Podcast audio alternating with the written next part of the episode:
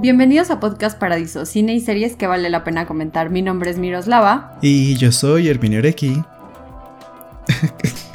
¿Cómo estás? Eh, muy bien, ¿y tú qué tal? Eh, ¿Cómo te ha ido? Eh, la, semana pasada, y no te pregunté, ¿qué te trajeron los Reyes Magos? Me trajeron los Reyes Magos. Bueno, es que mis, mis regalos llegaron como.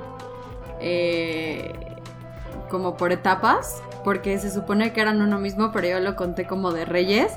Me llegó el DVD de Midsommar de A24. Ah, sí, sí, sí lo vi. de Reyes. Sí, sí, sí, vi que lo pasaste. Pues mira, bastante bien. Yo creo que fue muy bien.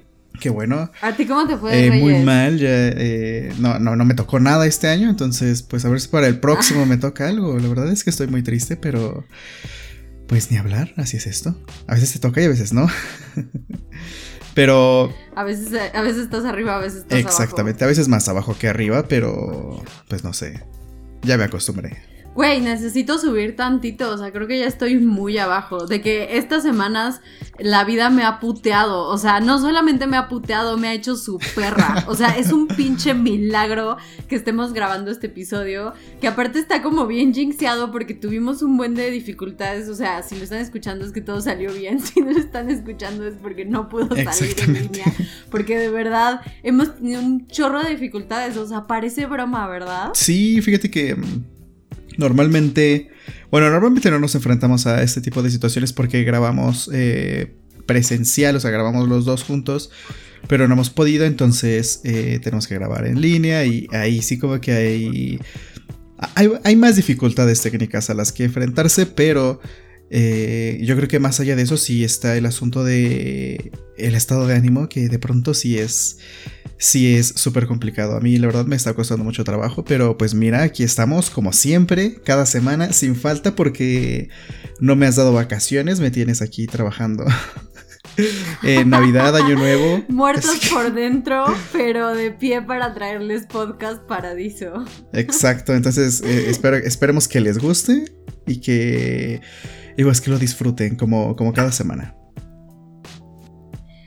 Sí, como cada semana, eh, les reiteramos, estas semanas han sido como muy difíciles para nosotros, pero pues aquí andamos, ¿no? Y les vamos a traer el episodio de uno de los directores favoritos de Herminio. Exactamente, uno de, uno de, de los directores además más importantes ahorita.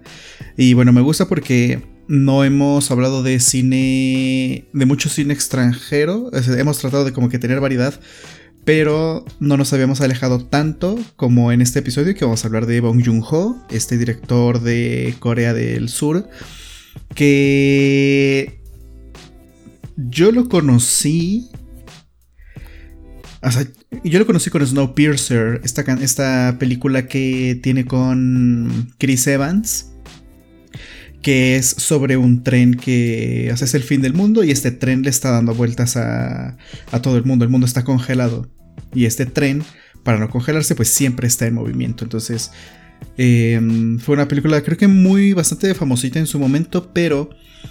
Eh, él es, es, que fue su primera película en inglés. Él en realidad eh, se hizo famoso en Corea del Sur, en su país, em, en su país natal.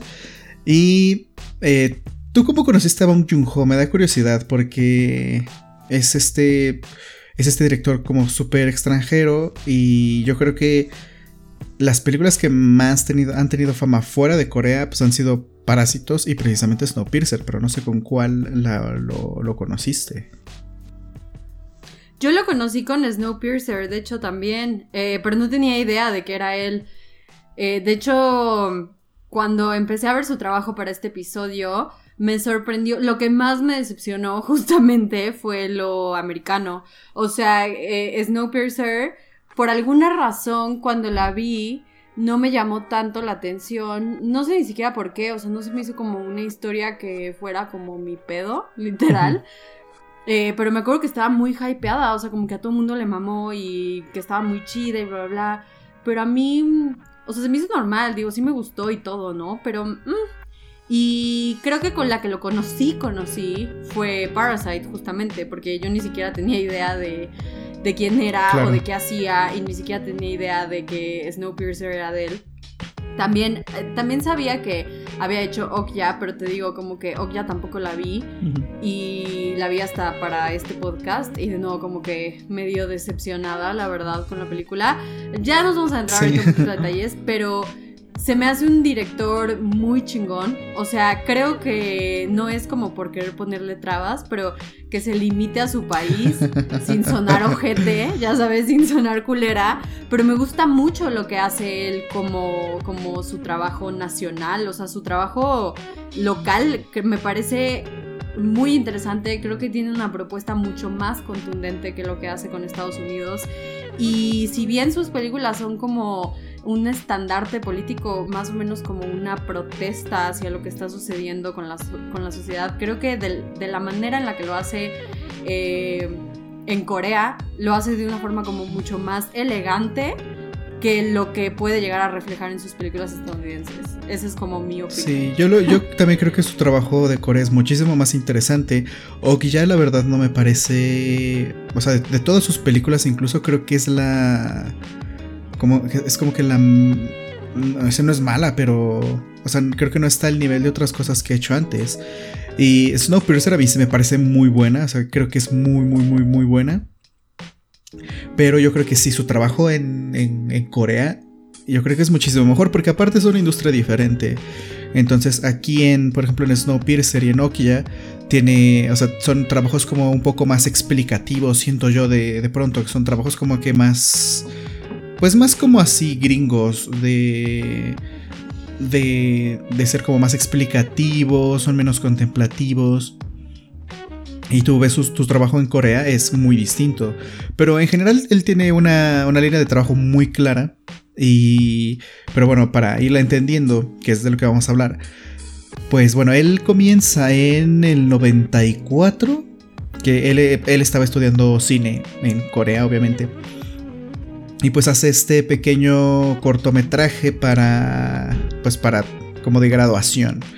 Que es eh, uno que se llama Incoherencia eh, es un cortometraje muy peculiar. Es de esos, es de, esos trabajos, porque Bong Joon-ho es de esos directores que en cuanto ves su primer trabajo, o sea, literal, lo primero que hizo, eh, es súper brillante.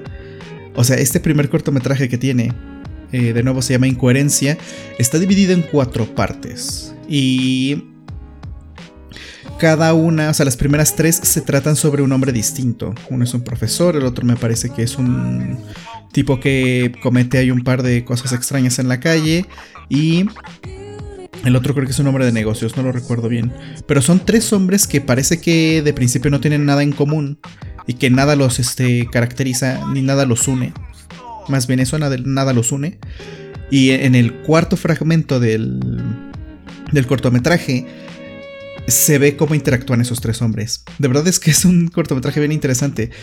Eh, lo pueden ver en YouTube. Es que, es que son cuatro partes. Y me parece que la tercera no está disponible, pero la 1, la 2 y la 4 están en YouTube. Entonces pueden buscarlo ahí. Se llama Incoherencia, es de 1994. Dura media hora. Yo creo que el mejor de todos es el. Es la primera parte, que se llama Cucaracha.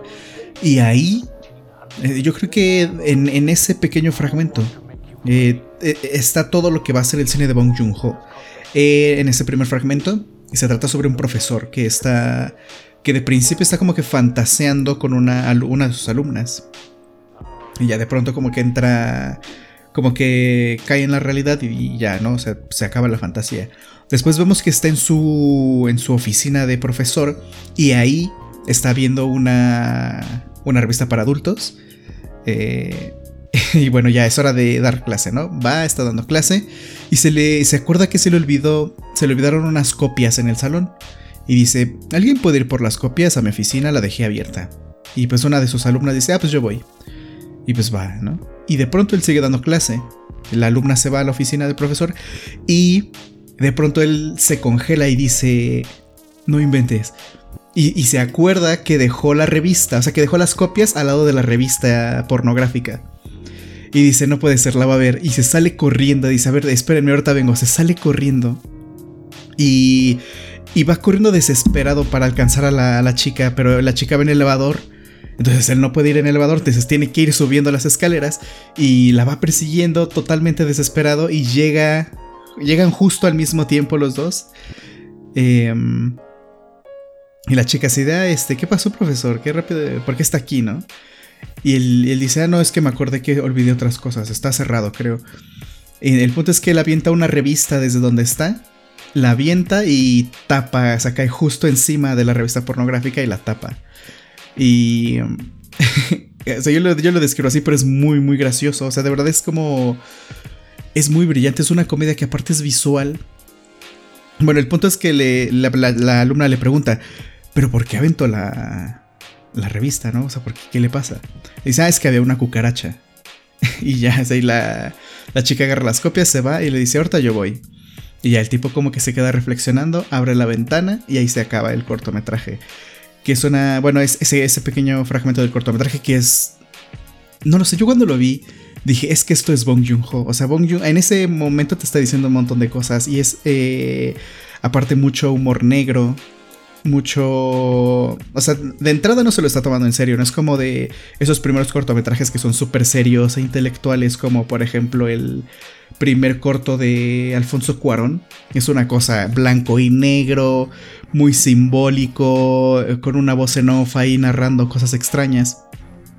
Pero Bong Joon-ho no, Bong Joon-ho es muy claro, se lo toma desde el aspecto de la comedia y al mismo tiempo te da un montón de información. O sea, todo lo que estoy diciendo yo, él prácticamente lo dice con imágenes, casi no tiene diálogo su, su corto y cuando hay diálogo pues es simplemente como que una chispa ahí que, hace que todo avance.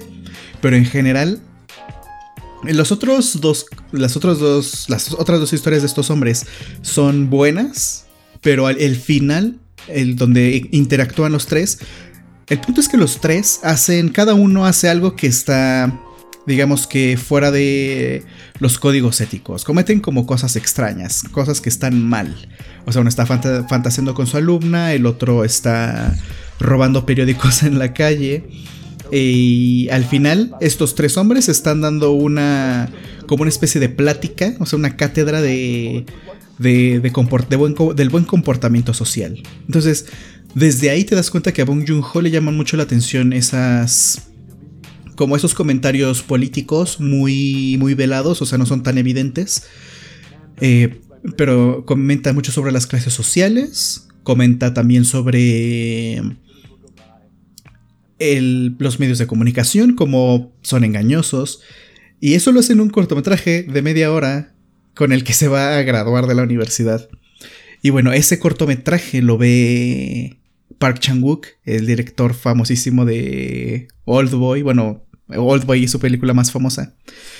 Y que ojalá hablemos de él pronto porque es eh, un gran director. Ya a mí me encanta. Y bueno, sí, quiero, quiero que este año diversifiquemos y, nos movamos un poquito hacia. Exacto. Este, porque hemos estado muy eh, euro y América centrados. Entonces, creo que sí estaría bueno explorar los directores que tenemos del otro lado. Ajá. Sigue sí, sí, justo eh, Park Chan-wook ve el corto y dice, este tipo, este tipo tiene algo. O sea, eh, cualquiera que ve ese corto debe de, o sea, viéndolo en mente de que es la primera cosa que hace como un joven director, em, lo, ves con eso en mente y te dices, no, es, esto es increíble. Entonces Park Chan-wook eh, vio eso, vio eso en él y más adelante tuvo su apoyo, tuvo el apoyo de Park Chan-wook para por fin hacer sus películas. el punto es que eso lo hace en 1994, Bong Joon-ho hace incoherencia. Después hace un corto que se llama White Man, ese no lo he visto, dura 18 minutos, ese no lo he conseguido en ninguna parte del internet, creo que no está, no no hay forma de conseguirlo más que de pronto lo proyectan en festivales. Y tiene también un corto del 94 que se llama Memories in My Frame, que es un, niño que parece estar recordando a su perro. O sea, en realidad dura como 5 minutos. Y de ahí estamos hablando que eso fue en el 94-95 y en el 2000 hace su primera película que se llama Perro que ladra no muerde. Que es igual una película... Es una película bien interesante para hacer una, una ópera prima. Sí a mí me parece sorprendente en muchos aspectos. No es su mejor película, no es muy escandalosa, pero de nuevo tiene mucho de lo que, de lo que va a ser su cine. No solo en cuanto a los temas, sino también visualmente. Empiezas a ver cómo hay un momento, bueno, Barking Dogs Never Bite, que es el nombre en inglés, perro que ladra no muerde, es la historia de un profesor que, ah, bueno, es un tipo que quiere ser profesor en una universidad, pero no tiene la oportunidad de, de acceder al puesto porque el puesto, digamos que el decano o el director, eh, le da el, el puesto a gente que lo soborna. Entonces, si este chico que quiere ser profesor quiere la plaza, o sea, quiere el puesto, tiene que sobornarlo. Pero pues no tiene dinero. Entonces, eh, esa es como la historia principal. Este tipo quiere ser. Em, quiere ser el profesor universitario. y justo ahí entra el nombre de la película. Que hay un, hay un perro en el edificio. Este tipo vive en un edificio, en un conglomerado de eh, departamentos. En el que em, hay un perro que siempre está ladrando. Y es un perro que le desquicia. Y él tiene un odio muy particular hacia ese perro. Y dice, ¿sabes qué? Un día lo voy, lo, voy a secuestrar porque ya me tiene harto. Secuestra al perro y lo quiere matar, no puede, lo deja por ahí para que eh, se muera, evidentemente lo encierra para que ahí se muera. Pero eh, ya, todo bien. Y de pronto resulta que vuelve a escuchar los ladridos del perro. Y dice, no puede ser si ya lo encerré muy lejos de aquí. Y se da cuenta que secuestró al perro equivocado. El perro el perro que secuestró es un perro que estaba enfermo y que no podía ladrar porque de pronto empieza a encontrar estos carteles de se busca porque secuestró al perro y obviamente lo estaban pues lo estaban buscando, ¿no? Y, están los cartelitos pegados por todos lados y él agarra un cartel y lo ve y dice se busca perrito. Eh, señas particulares, no puede ladrar porque está enfermo. Y dice, no puede ser, no me jodas. y se da cuenta que el perro que está ladrando es otro, es el de la vecina. Y el punto es que, de nuevo, es Bong Joon-ho tratando temas muy sociales desde la comedia. Y... Mm, no, no, no quiero contar tanto de esa película porque pues me gustaría que la vieran, que, mm, que sea más esto como una recomendación. Pero esa es la primera película de Bong Joon-ho, eh, Perro que ladra no muerde y de nuevo, hay una escena entrando, regresando a lo, visual, hay una escena donde hay una conversación entre dos hombres. Y ahí lo que intenta hacer eh, Bong Joon-ho es filmar esa conversación en plano secuencia. Y dura como, o sea, hace el plano secuencia como en un minuto y medio más o menos. Y corta. Y muchos años después, cuando hace Parásitos, esa técnica la tiene totalmente perfeccionada. Es ahí un primer rastro de las ideas que tiene Bong Joon-ho para, ah, para cubrir una escena y, y cortar lo menos posible. Eh, pero bueno, yo les recomiendo mucho que vean esa, esa película. Es, es, muy buena. No sé si sea del gusto de, de, cualquier persona. Pero es muy buena y es, es, es comedia con comentario social. Al final y bueno, aquí empezamos a ver que los finales de Bong Joon-ho no son finales felices. Ni una de sus películas así, ninguna tiene un final feliz. Ninguna. Todos son finales en los que los personajes o sucumbieron ante un sistema que a ellos no les parece moralmente adecuado. Como por ejemplo sobornar a un tipo para que te dé un trabajo. Em, y todas sus películas van a ser así. Van a tener ese tipo de finales donde los personajes se enfrentan a la realidad. Una realidad que es muy fuerte y por muy graciosas que sean las películas de Bong Joon-ho, o sea, Parásitos es divertidísima. Por mucho, por mucho que puedas tener ese, ese dosis, esa, esa dosis de comedia, ninguna de sus películas tiene un final reconfortante. Al final sus personajes o sucumben ese mundo, o han cometido algo terrible, o se han dado cuenta que no pueden escapar de la realidad. Y justo ahí viene su segunda película. Bueno, entre su primera película y la, y la segunda hay tres años. A Perro que ladra no muerde no le, no le va bien en taquilla y él dice...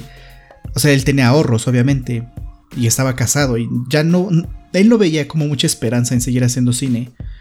Y él le dice a su esposa, ¿sabes qué? Quiero, quiero volverlo a intentar, quiero, quiero hacerlo una vez más y si no lo consigo, pues me, hasta aquí termino mi carrera. Y la segunda película que hace después de eso es eh, Recuerdos de un asesino, Memories of Murder en, inglés, que es probablemente su mejor película. Y no sé, es una película brutal. Tú, yo, yo, te recomendé muchísimo que la vieras y no sé, dinos un poquito qué te parece esta película. Yo personalmente creo que es, si no es Parásitos, esta es su mejor película. Porque algo que cabe destacar también de Bong Joon-ho es que él ha escrito y dirigido todos sus guiones, más bien que él ha eh, escrito todos sus guiones. Todos los guiones de sus películas él los ha hecho. Son como que ideas que él tiene originalmente, no, no son adaptaciones, como por ejemplo Denis Villeneuve que trabaja mucho con adaptación o con conceptos ya existentes. Eh, Bong Joon-ho trabaja a partir de ideas originales. De, lo que él se le ocurre, desarrolla un, guion. Y es de esos directores que son muy buenos, muy, muy buenos guionistas. Entonces él viene con este guion de Memorias de un asesino. Eh, y no sé, ¿qué te parece? ¿Qué te pareció esta película? Pues me parece muy impactante al principio, sobre todo porque es una película basada en hechos reales. Es como algo también que, que destacar, porque sí, o sea, él es el escritor de todas sus películas, pero esto sí sucedió, o sea, esta historia en particular sí sucedió.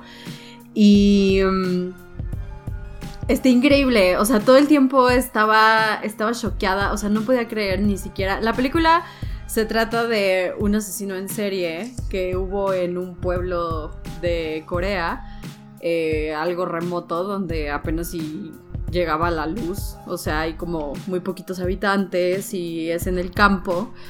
Entonces empieza a ver como este cierto patrón en los asesinatos hacia las mujeres, porque aparte eran mujeres las que asesinaba, violaba y asesinaba. Y mm, eh, después de este patrón la policía se da cuenta, lo empiezan a investigar y al principio piensan que pues es un, pinche loco ahí que hizo algo raro, ¿no? Porque pues las amarraba, este, les ponía como los calzones en los ojos y en la boca y o sea, todo tenía como muy simbólico, o sea, como que todo tenía un significado en la manera en la que las tenía cautivas, captivas, perdón, y cautivas.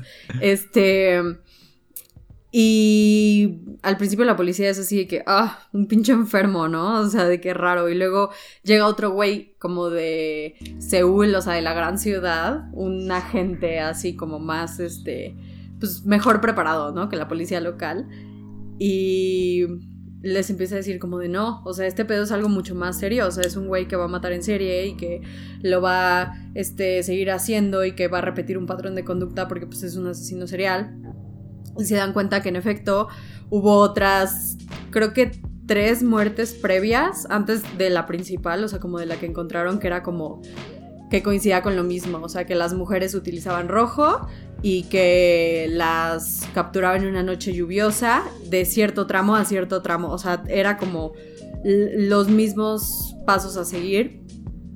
Y se trata literalmente de toda la persecución de encontrar al asesino, pero está cabrón porque pues obviamente es, eh, es un poco lo que platica Herminio, ¿no? Que Bong Joon-ho al principio te muestra un poco en su cortometraje lo que va a ser el resto de su filmografía, que el resto de su filmografía es algo muy interesante porque utiliza comedia y utiliza drama y utiliza eh, estos elementos que son completamente neutrales de la vida, o sea, como por ejemplo el hecho de que ninguna película tenga un final feliz, porque pues no, o sea, no hay finales felices, o sea, simplemente la vida sigue y lo que pasó pasó y punto y se acabó y a lo siguiente. Entonces, eh, creo que si ya desde su primer corto, para graduarse como estudiante, nos está planteando la manera de hacer cine que está cabrón, o sea, la verdad está muy cabrón como años después, o sea, porque años después tenemos Parasite, que es como este pedo así perfecto, ¿no? Porque cuando tú vas estudiando la filmografía de Bong Joon-ho te das cuenta que es algo que él ya viene trabajando desde, desde sus inicios, pero que en Parasite lo vemos pulido al 100%, o sea... Parasite es como todo lo que venía trabajando, pero ya así su obra maestra. O sea, a mí me gusta mucho Memorias de un asesino, me gustó bastante, pero yo considero que Parasite sí es su obra maestra. Eh, pero no sé, o sea, ¿tú, tú qué opinas de, de Memories of Murder? Eh, me parece a mí brutal. De, de, verdad que es de esas películas de detectives que. Que no sé, o sea, si a alguien le gusta en específico el tema de, detectivesco, es de esas películas que no pueden faltar. Y a mí me gusta. Sí, me gusta claro. Como ver Mindhunter. Ah, exactamente. Eh, o por ejemplo Seven, ¿no? Que también es de David Fincher, como que va en esa línea. A mí me recuerda mucho a Seven en muchas cosas. Y. Y Prisoner. Prisoners también, de. También es una película de. Denis Sí, Prisoners de Denis Y pero. Eh, Memorias de un asesino. Es el, la primera colaboración que Bong Joon-ho hace con Song Kang-ho, este, este actor súper... Es un actor muy bueno, es muy brillante. Y con él empieza a trabajar mucho. Trabaja en The Host, o sea, en El Huésped. También trabaja en Snowpiercer y en Parásitos, obviamente. Que por cierto, hace poquito este actor lo incluyeron así en un top de, grandes actores de, del siglo, de este siglo. Y Sí, la verdad, yo creo que lo tuvieron. Eh, yo creo que lo tuvieron que haber nominado por el Oscar, sinceramente. Me encantó su actuación. él es. Creo que es mucho de la película, la actuación que Él es muy bueno. Y en Memorias de un asesino lo ves pasar. O sea, lo ves pasar por un espectro muy complejo. Porque de principio, este grupo de detectives son realmente un grupo de detectives incompetentes, ¿no? Que al primer, a la primera oportunidad de, mm, de encontrar, entre comillas, a un asesino, al culpable, em, terminan culpando a alguien que no es. Y, pues como todo coincide como nadie dice nada y como pues todo parece estar bien, pues mm, no pasa nada, ¿no? simplemente es como ya hice mi trabajo, pues me voy de aquí. Eh, aunque esté bien o no, eh, todo encajó, entonces yo ya hice mi trabajo. Entonces fue un poco lavarse las manos en cierto punto de la película. Y lo vas, vas viendo cómo ese personaje va evolucionando y pasa por unos lugares súper turbios, súper oscuros. Y al final de la película es, no sé, igual no quisiera mencionarlo porque sé que hay mucha gente que no, le que no la ha visto.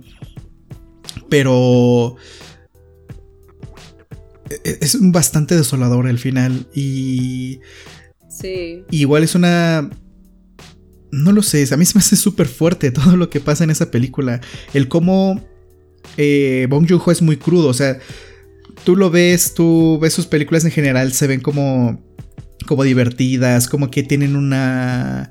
No, divertidas que son de que sean 100% comedia, sino que, que no son películas densas. O sea, no, no es la primera la impresión que tienes sobre él. Pero cuando ves como e, esta película, eh, Recuerdos de un Memorias de un asesino, tiene cosas súper crudas. El cómo muestra los cadáveres es súper crudo. El cómo, cómo termina la película, el cómo se resuelve, digamos, todo este asunto es bien duro de ver el cómo, eh, de nuevo, todo este sistema de justicia es, es muy cuestionable y, todo sucede entre una línea de lo que es correcto y lo que no es correcto y cómo se tambalea todo dentro de, de esos pequeños límites. Y... Claro, y aparte eh, me encanta porque en todas sus películas es justo lo que mencionabas ahorita, como que siempre uno de los personajes termina cediendo a lo que es el sistema, literalmente, porque eh, es, es, un cine muy llevadero, o sea, creo que hasta el principio podrías catalogarlo en comedia, porque las primeras escenas, las primeras tomas que te muestra son, o sea, son muy graciosas. es una comedia muy buena y muy bien hecha y muy fina. O sea, tiene chistes muy buenos. Y no esperas que se ponga así. O sea, es literal de 0 a 100 en un segundo. Y en Memorias de un asesino también. Eh, quiero destacar la parte en la que los detectives siempre creen que encuentran al, al asesino, ¿no? Al principio. Y que pues como que eh, me gusta esta parte porque justo en la película te enseña que a la primer persona que creen que es, no coinciden muchas cosas, pero están tan desesperados los policías que es como de que ya, pues ni pedos, es este cabrón, ya confesó de que a huevo es este güey. Sí, al final. Y es como de no, Y es como hasta una celebración mediática, ¿no? De estos son los nuevos héroes, ¿no? De, del pueblo porque acaban de detenerlo, salen en el periódico, o sea, son como como, como estrellas, ¿no? Que por haber hecho su trabajo. Y de pronto llega este otro detective que es mucho más renuente, es mucho más competente y gracias a él empiezan a, a llevarle la investigación por otros lados. Pero mm, eh, de principio es eso, ¿no? De principio es como todo un show nada más en el que todos se lavan las manos. Y... Pero pues yo creo que en general todo es un show en el Exacto, o sea, justo es ese comentario. Por ejemplo, creo que eh, no centrándolo, sino trayéndolo un poquito a nuestra realidad, es como todo el caso de Florence Cassés, ya sabes, o sea, de que hay muchísimas versiones y muchísimas historias, eh, como el caso de Paulette también, o sea, de que, que hubo muchas violaciones, que... Eh, eh, el debido proceso y que luego esta mona que no, que realmente a ella la secuestraron y la obligaron a estar ahí, o sea que la metieron a la cárcel como nada más por los huevos de Felipe Calderón, o sea, todo como muy cuestionable, ¿no? Y eso, eso lo retrata muy bien. Me gusta porque también cuando nosotros pensamos en Corea, pensamos en Corea como un país primermundista y que esta clase de cosas no suceden. Y él, sin embargo, decide mostrar la polarización que tiene Corea, que es algo no tan despegado de nuestra realidad, de nuestro entorno en México también. O sea, por ejemplo, esa escena, eh, adelantándome un buen, pero esa escena de Parasite cuando la señora, que todo mundo puede destacar que la señora está mamada porque el cielo está despejado y le puede hacer una fiesta de cumpleaños a su hijo, cuando para estas personas significó el perder su casa, ¿no? Entonces, él muestra muy bien eh, estos dos lados de la sociedad, o sea, tanto la pudiente como la más baja, y cómo se viven desde diferentes perspectivas, porque viven otra realidad completamente distinta a cada persona. Sí, algo importante de su cine es que, por ejemplo, aunque haga esos comentarios, siempre los hace desde una perspectiva, y es la perspectiva que él conoce, que es la perspectiva de los pobres nunca está contada las historias desde otro lado, desde la perspectiva de las personas ricas, sino que vemos siempre todo en estos barrios bajos, eh, por ejemplo, Perro que ladra no muerde, eh, Memorias, de un asesino, Mother, eh, El huésped, todas estas películas son como barrio bajeras, todo sucede en pequeños barrios, sus protagonistas pues como que apenas tienen lo suficiente para vivir y bueno, eso es en cuanto a, las figuras que él tiene, ¿no? Visualmente es un director que yo creo que Memorias de un asesino es es brillantísima y creo que es la mejor simplemente por cómo la ha filmado porque es una una de tener un montón de planos estáticos supercompuestos de tengo a personas en primer plano, otras atrás y más personas de fondo y siempre en cada capa de sus imágenes está pasando algo. Y eso es algo que me llama muchísimo la atención, el cómo tiene todo tan cronometrado, cómo tiene todo tan medido y tan controlado que se da el lujo de hacer ese tipo de cosas, de hacer un plano secuencia donde están pasando tres cosas distintas y y se ve bien, o sea, se ve bien, es coherente, es como una forma muy brillante de dirigir. Yo creo que él es muy, muy, muy buen director. Y precisamente por ese tipo de cosas, por cómo aborda visualmente los temas que está tratando. Y no lo sé, a mí me parece muy bueno. Yo creo que esa es como su gran película. Es la segunda y a mí me sorprende mucho porque entre esta y la primera hay un abismo en la calidad, no porque la primera sea mala, sino porque simplemente es un salto muy gigantesco. Y bueno, aquí creo que cabe mencionar, tanto en Perro que la no muerde como en esta, se nota también eh, cómo sus, sus planos iniciales y finales los puedes poner uno al lado del otro y comparas qué ha pasado con el personaje. Y eso es una cuestión, eso es una cosa de su estilo muy marcada que tiene. porque de, en la primera película vemos al profesor mirando a la ventana y es una iluminación muy particular. Y al final ves otra vez al profesor eh, mirándola hacia la ventana, pero ahora está rodeado de sombras. Aquí vemos eh, el primer plano es el actor que mm, interpreta, este es, este actor Song Kang Ho interpretando al detective y él está buscando eh, está buscando el cadáver, ¿no? Que han encontrado.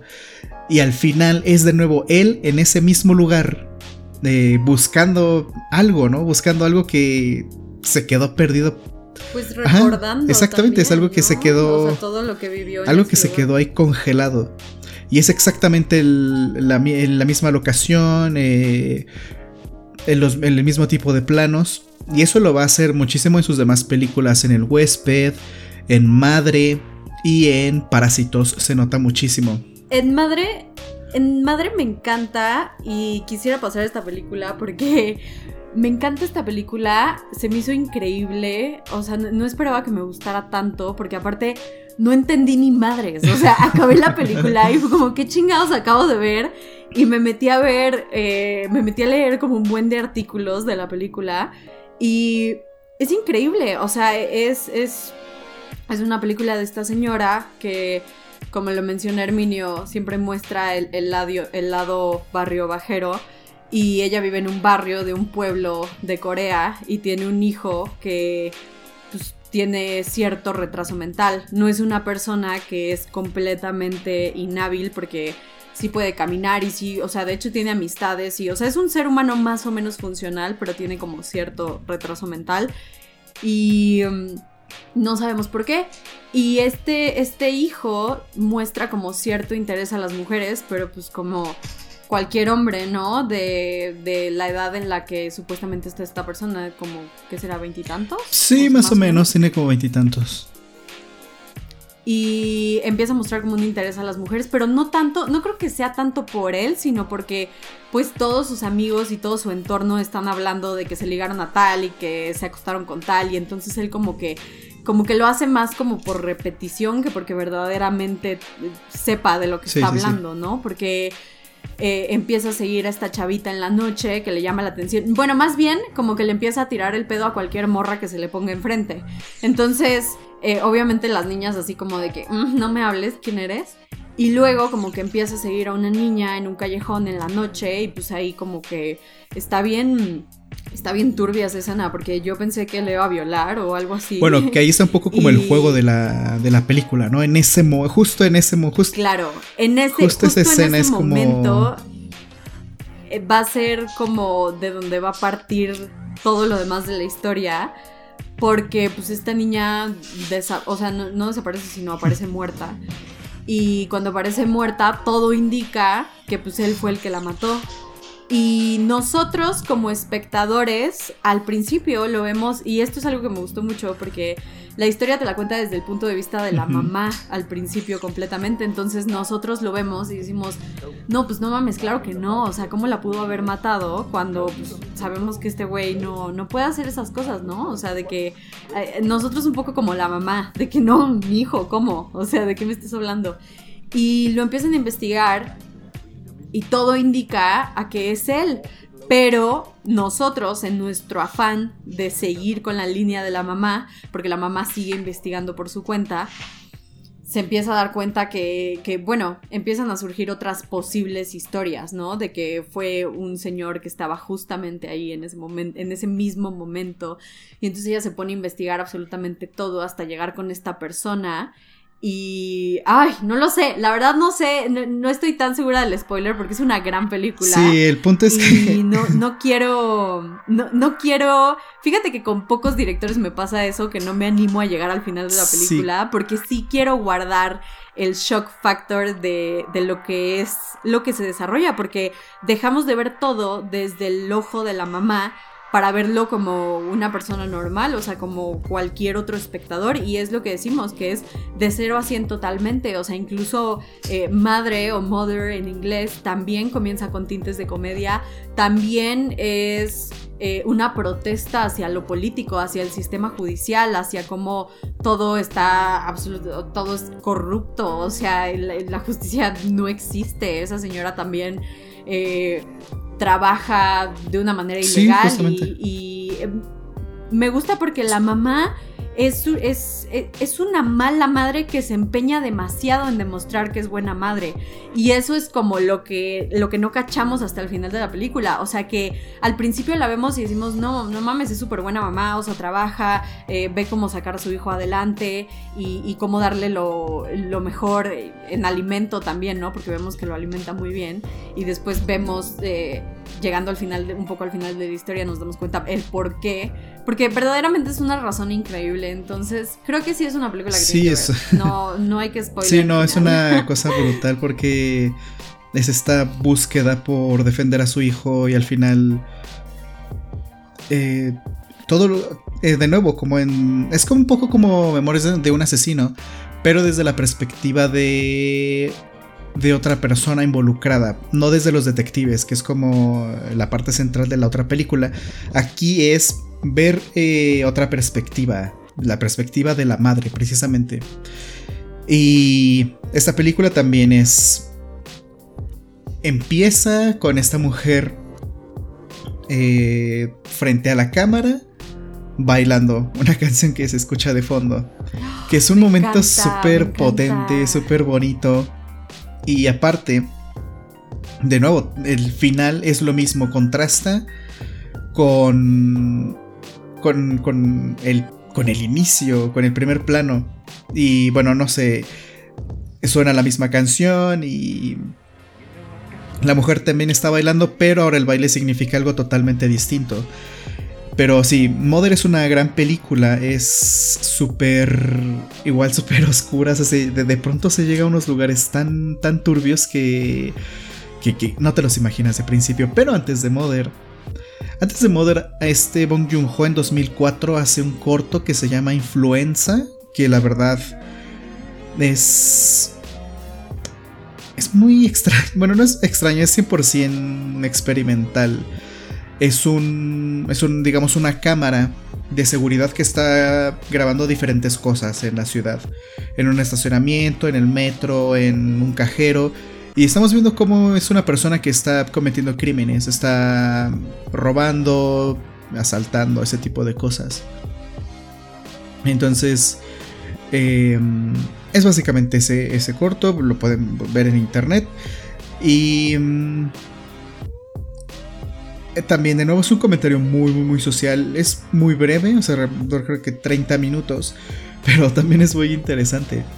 Luego hace el huésped en 2006, que cuando hace el huésped se vuelve en un en una super locura en Corea del Sur y se convierte en la película más taquillera del momento. Antes de eso, la película más taquillera había sido una de Park Chan-wook precisamente.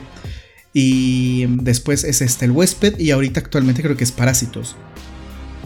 Y de nuevo el huésped. El huésped es... Eh, una película en donde se le ve explorando algo totalmente distinto, rozando en el terror eh, y la ciencia ficción eh, con esta criatura. Es una criatura marina que surge precisamente a partir de los desechos que tiran los humanos al agua. Entonces, de nuevo, los comentarios sociales de Bong Joon-ho están ahí. Y tenemos Incluso cuando, y perdón que te interrumpa, pero incluso cuando eh, rayamos en la ciencia ficción, que es The Host, Snowpiercer y Okja, siempre la, la, crítica política es muy fuerte. O sea, creo que particularmente en Snowpiercer y en Nokia es un poquito más evidente, ¿no? Eh, creo que en, su trabajo coreano lo hace de una manera como más sutil y de esta manera yo creo que ya aprovechando que está en la ciencia ficción, es dentro de su propio estilo, ¿no? Como un poquito exagerar, todavía, no, no exagerar, sino realzar más, por así decirlo, o sea, hacerlo como más evidente, porque pues hay cosas que son hasta absurdas y ridículas, o sea, hay cosas en Okja que dices, no puede ser posible, o sea, que, que esto esté pasando, ya sabes, y que seamos tan pendejos. Entonces, en The Host, pues es justo... Eh, un poco como comienza y, te dejo... Sí, yo creo que eh, a mí me parece muchísimo más efectiva The Host que Okja que no es precisamente el mismo comentario, pero creo que es muy cercano, o sea, mm, va más o menos tratando la misma línea, pero a mí me parece The Host muchísimo más efectiva. De nuevo, tienes un principio muy claro, con unos personajes eh, en una situación, y el final, esta película también la protagoniza Song Kang-ho. Eh, es la segunda película que hacen juntos.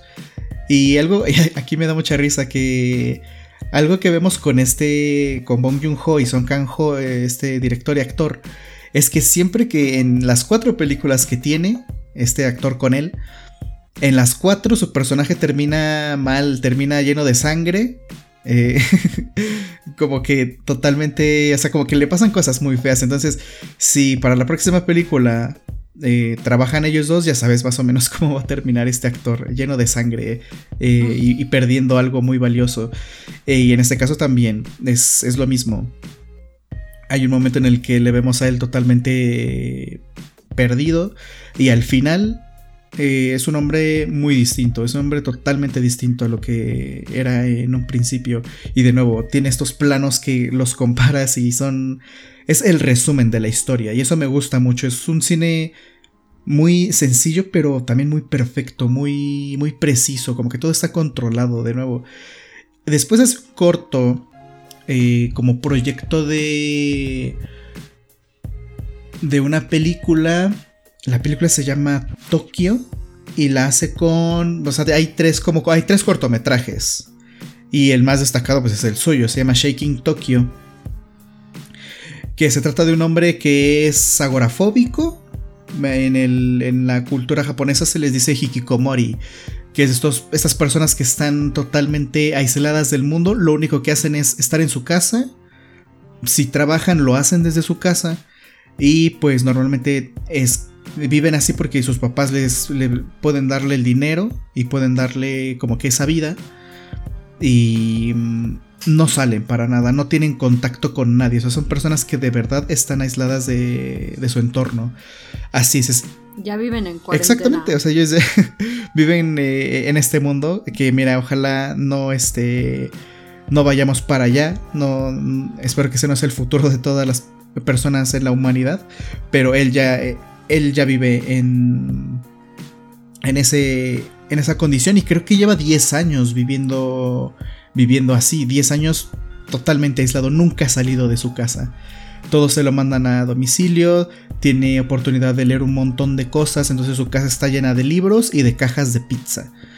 Em, llega un momento en el que una chica repartidora lo como que lo eclipsa y él está esperando, vuelve a pedir pizza y está esperando para que para poder volverla a ver, pero no la vuelve a ver, entonces se plantea la idea de salir de su casa para buscarla. Entonces... Wow. Y no, eh, y bueno, ya se imaginarán si sale o no. Bueno, spoiler si sale. Y de pronto ves. spoiler si sale. Me encanta cómo no se lo aguantó. No, spoiler si sale. No, y cuando sale es un momento bien impactante porque juega mucho con la iluminación y cuando él sale todo se pone blanco y sientes que es muy cegador. Y, va pasando de menos a más porque el chico va saliendo de su casa, la cámara se va alejando y pues lleva 10 años ahí. Y entonces cuando la cámara se aleja y ves toda la casa completa, está cubierta por, por, por hierbas, o sea, toda la casa está cubierta por hierbas. Y te das cuenta que está como situada en un, en un futuro pues tampoco tan lejano porque de pronto ves a un robot que está caminando por ahí. Y el punto es que en esta ciudad pues se llama Shaking Tokyo porque hay, hay terremotos. Y bueno, no les contaré más si la encuentra o no. Pero muy buen cortometraje también, muy, muy, muy bueno. De nuevo, comentarios sociales de Bong Joon-ho. Aquí tenemos como a un tipo recluido, que siento que esta figura la vemos en varias de sus películas. La vemos en Perro que ladra no muerde. Hay un tipo que mm, me parece que es recolector de basura, que por cierto come perros. Eh, en Memorias de un asesino, pues tenemos a uno de los chicos que inculpan del asesinato, que es como igual tiene como una discapacidad mental.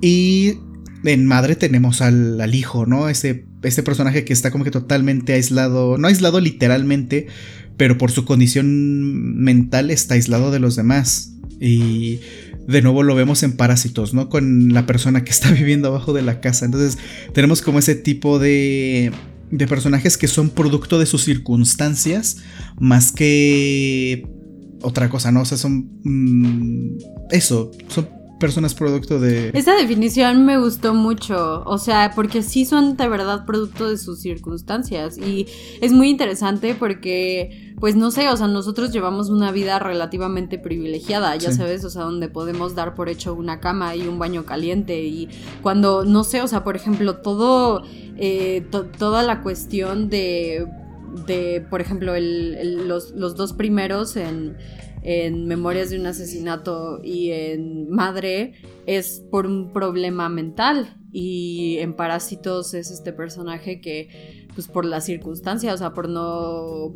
se tuvo que quedar ahí. O sea, no, había no había otra manera, entonces me gustó mucho esa definición. Sí, porque me gusta mucho que lo utilice Bong Joon-ho en sus películas, o sea, que sea un personaje recurrente. Sí, porque además es como el resultado, te das cuenta que es como el resultado de de cierta situación y como casi como comportamientos que tenemos animales son personas que pues terminan excluidas, ¿no? De alguna forma. Y pues es, es este es difícil ver ese tipo de cosas.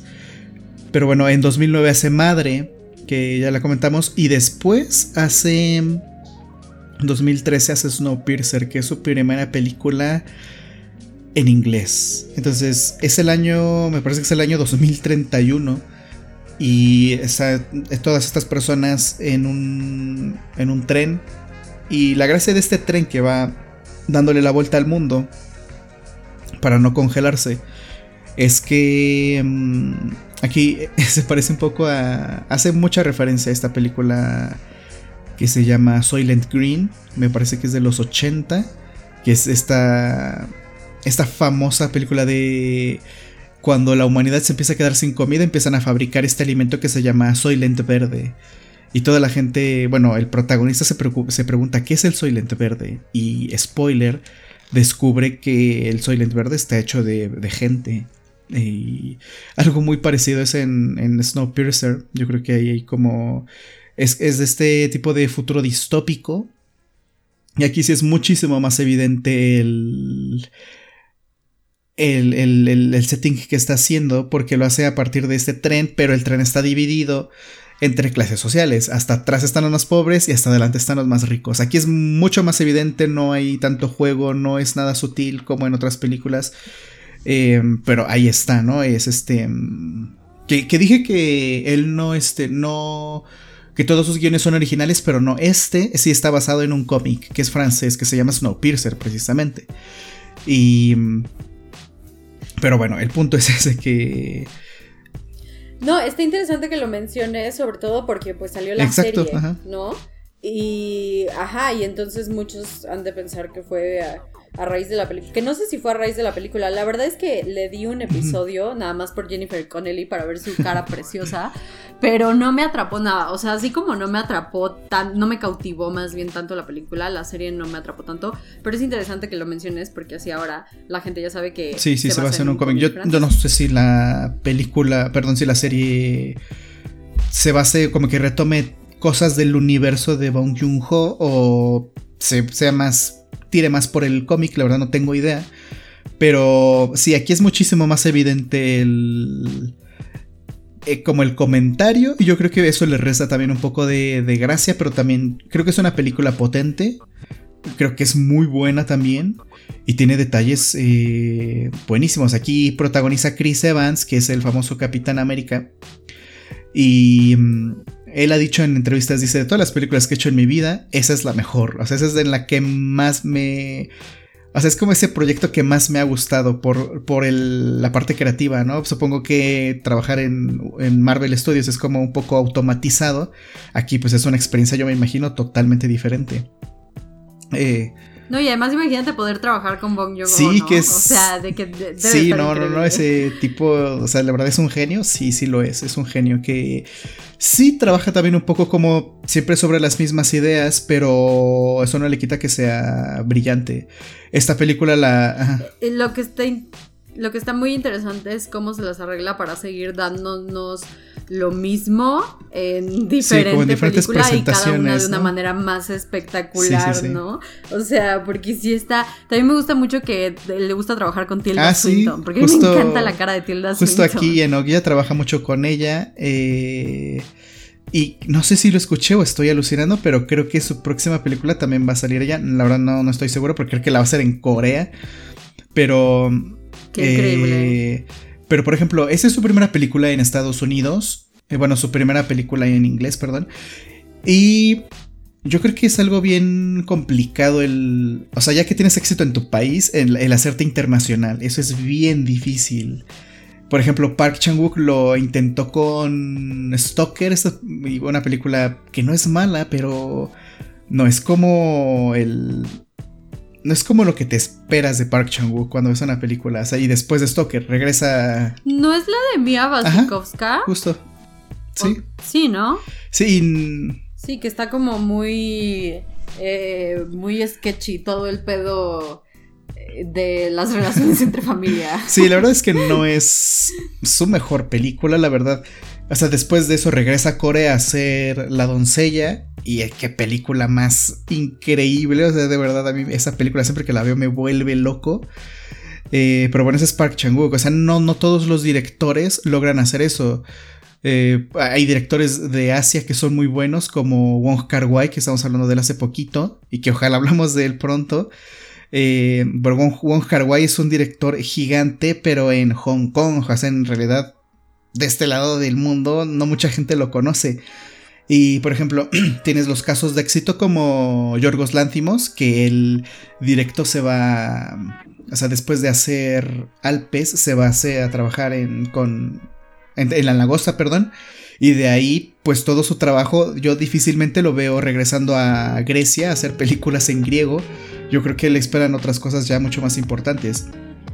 Pero, Claro, pero a la vez también más chidas, ¿no? O sea, porque es como lo que platicábamos con Iñárritu, que dejó atrás un crew para irse con otro, pero yo creo que más bien lo que pasa con estas mentes es que tienen diferentes herramientas para poder expresar qué es lo que pasa cuando te vuelves internacional, ¿no? Pero Snowpiercer fue un súper fenómeno, sí, sí o sea, yo me que le fue súper bien a la película. Sí, pues sí, imagínate. O sea, nosotros por porque por insufribles, pero o sea, según yo, a Snowpiercer le fue bastante bien y, tiene muchísimo éxito, es una película que gusta mucho.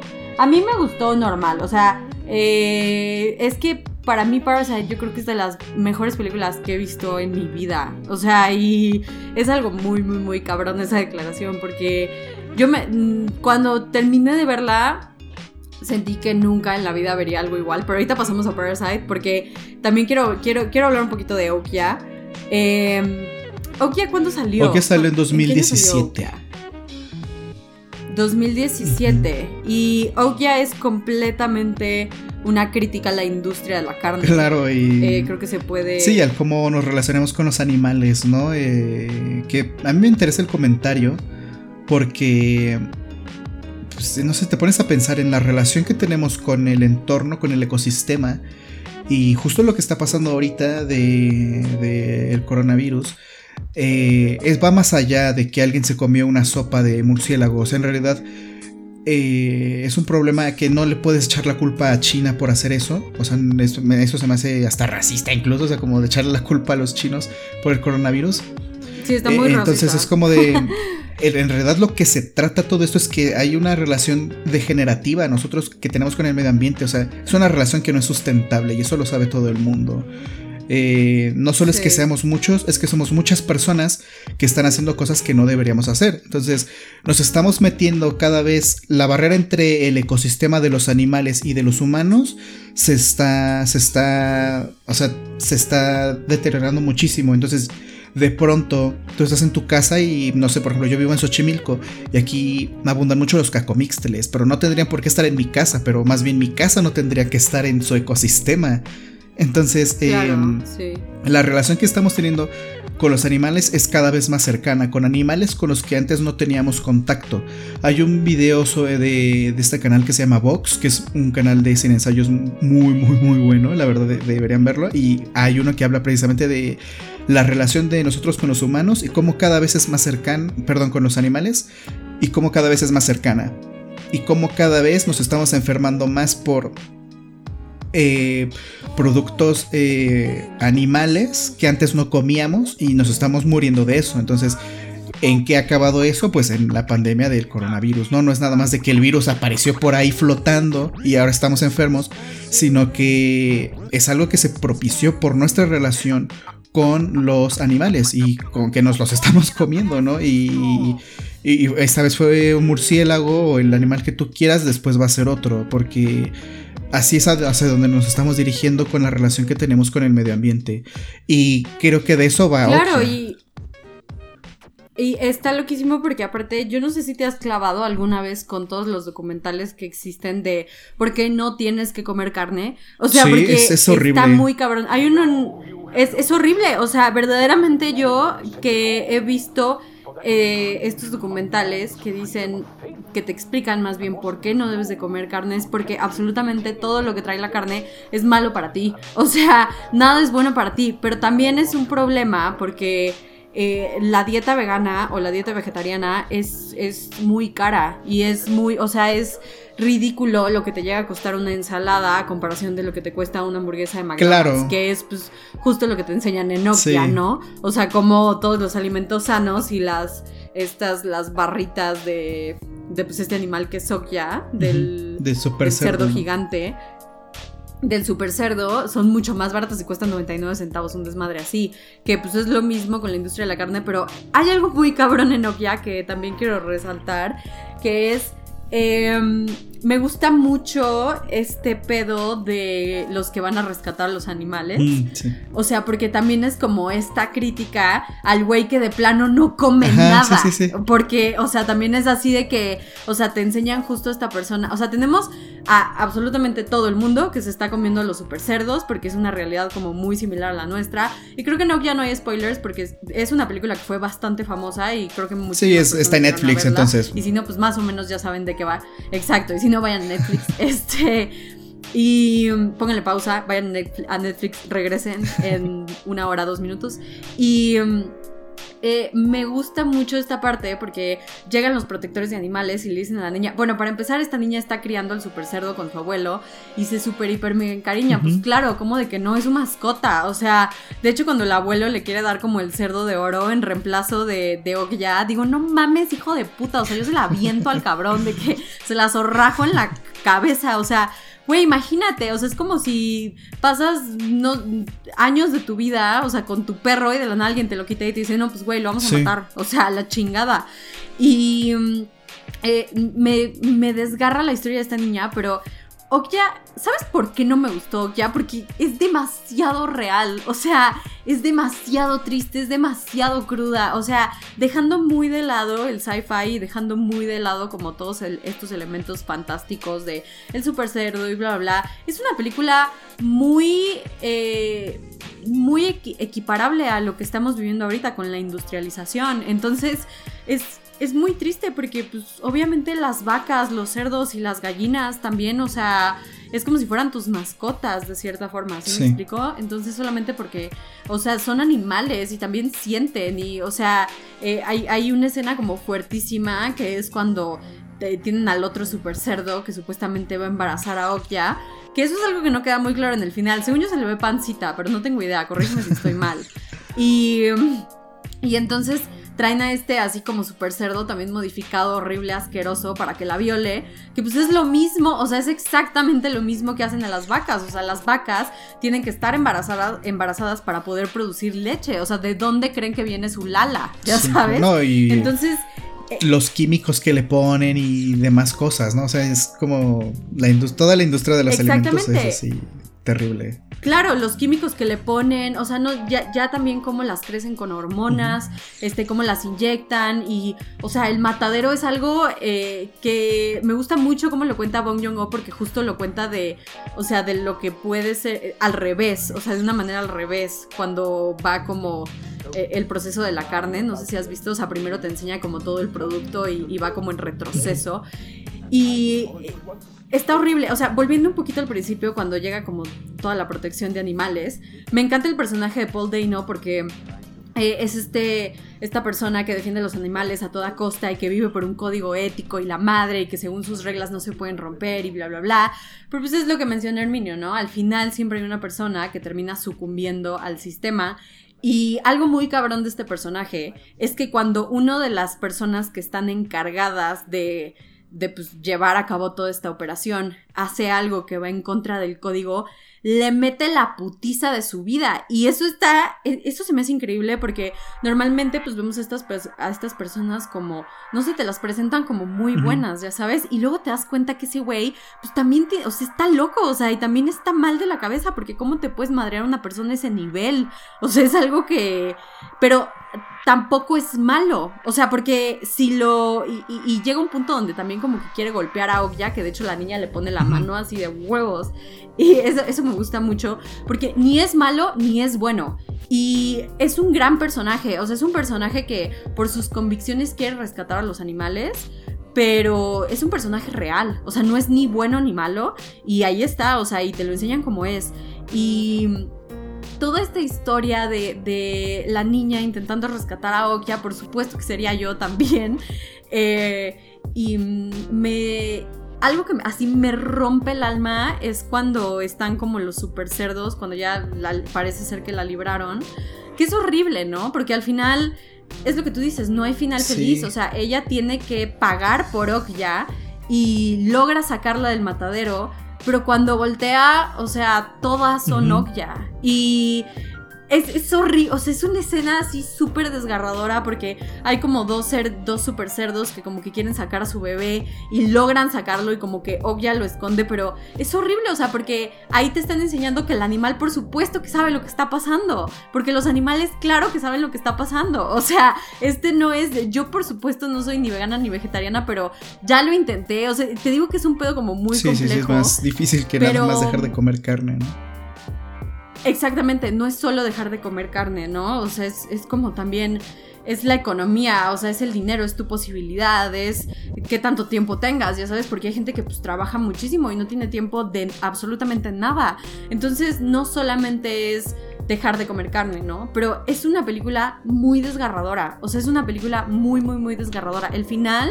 O sea, que pues vemos a la niña con Nokia y, y con este bebecito que lograron des- eh, rescatar, que te digo que yo creo que le vi pancita a, a Okja, corrígeme si estoy mal. Pero según yo sí logró embarazarla, o lenta no tengo idea. Pero es un, es un final agridulce, ¿no? Porque eh, te quedas con la sensación de que sí rescató a Okja, pero no se te olvidan esas imágenes. O sea, no se te olvida todo lo que viste y no... Incluso la niña, ¿no? La misma niña se ve completamente diferente a la que vimos al principio. O sea, ya es.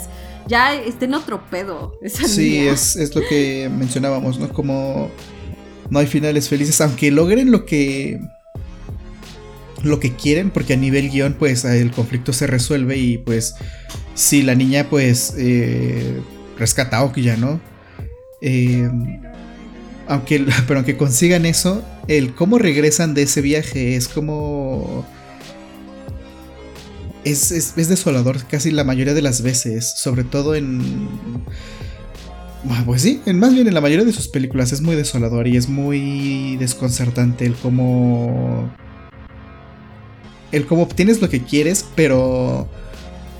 Pero no te gusta, al final es como de... Ok, lo tengo, pero ya sé a qué costo, a qué costo lo tengo. Y eso es una, eso es una lección que pasa en, buena parte de sus películas. Y pues sí, Okja es, es fuerte. Mm, no, mm, creo que no fue tan impactante como lo es, por ejemplo, la película que hace después. Esto fue en 2017. Parásitos la sé en 2019. Es una película donde regresa a ser 100% cine coreano porque... Eh, fíjate que incluso Snowpiercer Okja, aunque tiene muchos actores que hablan inglés, eh, nunca deja de haber gente de Corea. Entonces como que yo creo que es algo que él dice, yo si voy a hacerlo, voy a traer a actores de Corea porque... Claro, sí, me entonces... Pero, pero bueno, re- No como Iñárritu, pinche tibio. Ah, ¿verdad? Está culera. pero, pero de ahí salta a, de nuevo, me quedo en Corea y hace... Hace Parásitos, que es una... Que a mí me sorprende, es algo... O sea, cuando te pones a pensar es una bomba así universal. Eso es lo que me gusta de Parásitos, que... Que es algo universal, ¿no? O sea, es algo de... Que todo mundo entiende. Y bueno, yo creo que todas sus películas son muy... Muy claras con eso. ¿Sabes quién lo entendió mejor? El güey que hizo todo un video corrigiendo la película. ¿Qué le pasa a ese pendejo? Mira, siempre va a haber gente que quiere... Güey, siempre hay ese, siempre hay ese pinche idiota. También nosotros tenemos ahí unos cuantos. Pero eh, me, me da muchísima risa. O sea, de verdad. Porque, güey, ¿qué le pasa? O sea, se le cayó a su mamá de chiquito. ¿qué? ¿Cómo te pones a corregir Sí, Parasite? hay- O sea, es los huevos, Sí, sí, sí. O sea, la puta audacia, cabrón. Porque, no mames, yo me acuerdo que vi Parasite y me quedé, o sea, quedé, quedé, Herminio. Esa fue la expresión, o sea, porque, no, no, no, es que no hay más, o sea... Parasite es una puta obra maestra. Parasite es de las mejores películas que he visto en mi vida. Y acabo de ver Dead Proof. Y está muy cabrona también. Pero Sí, ajá. Parasite Es- es, ¿Tú qué sentiste? A ver, ¿qué, qué sentiste Fíjate que yo la vi. Me parece que la vi. O sea, la vi un poquito antes de que se estrenara. Porque creo que salió en enero. Ya no me acuerdo. O diciembre, no me acuerdo. El punto es que yo la vi en noviembre. O sea, lo vi. Creo que fue parte de la muestra de cine de Morelia aquí en la Ciudad de México. Y. mm, eh, hice lo que pude para conseguir los boletos. Los conseguí. Y. No sé, de esas películas que pocas veces te pasa, la verdad, pocas veces te pasa, por lo menos a mí, eh, de, que la ves y... mm, Es que, por ejemplo, a lo que voy es, es a la experiencia de ver una película en una sala, eh, que es una experiencia totalmente distinta como la ves en tú solo en tu casa. Y, por ejemplo, sí puedes ver Avengers y de pronto... eh, Capitán América agarra el martillo de Thor y todo el mundo está gritando. O sea, es. Esas experiencias, más allá de la película, o sea, más allá de si la película es buena o no, son, son experiencias invaluables de cómo la audiencia forma, forma como un solo ente que reacciona ante la película.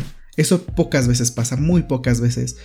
Y normalmente pasa con blockbusters, ¿no? Y mm, eso lo he sentido Güey, me dieron muchas ganas de llorar, o sea, extraño mucho. Sí, por eso, cine, eh, de nuevo, por eso es que esa, esa, esa, esa es una necesidad que siempre vamos a tener, porque ahorita está mucho el debate de van a morir las salas, etcétera, etcétera, cuando la verdad es que no.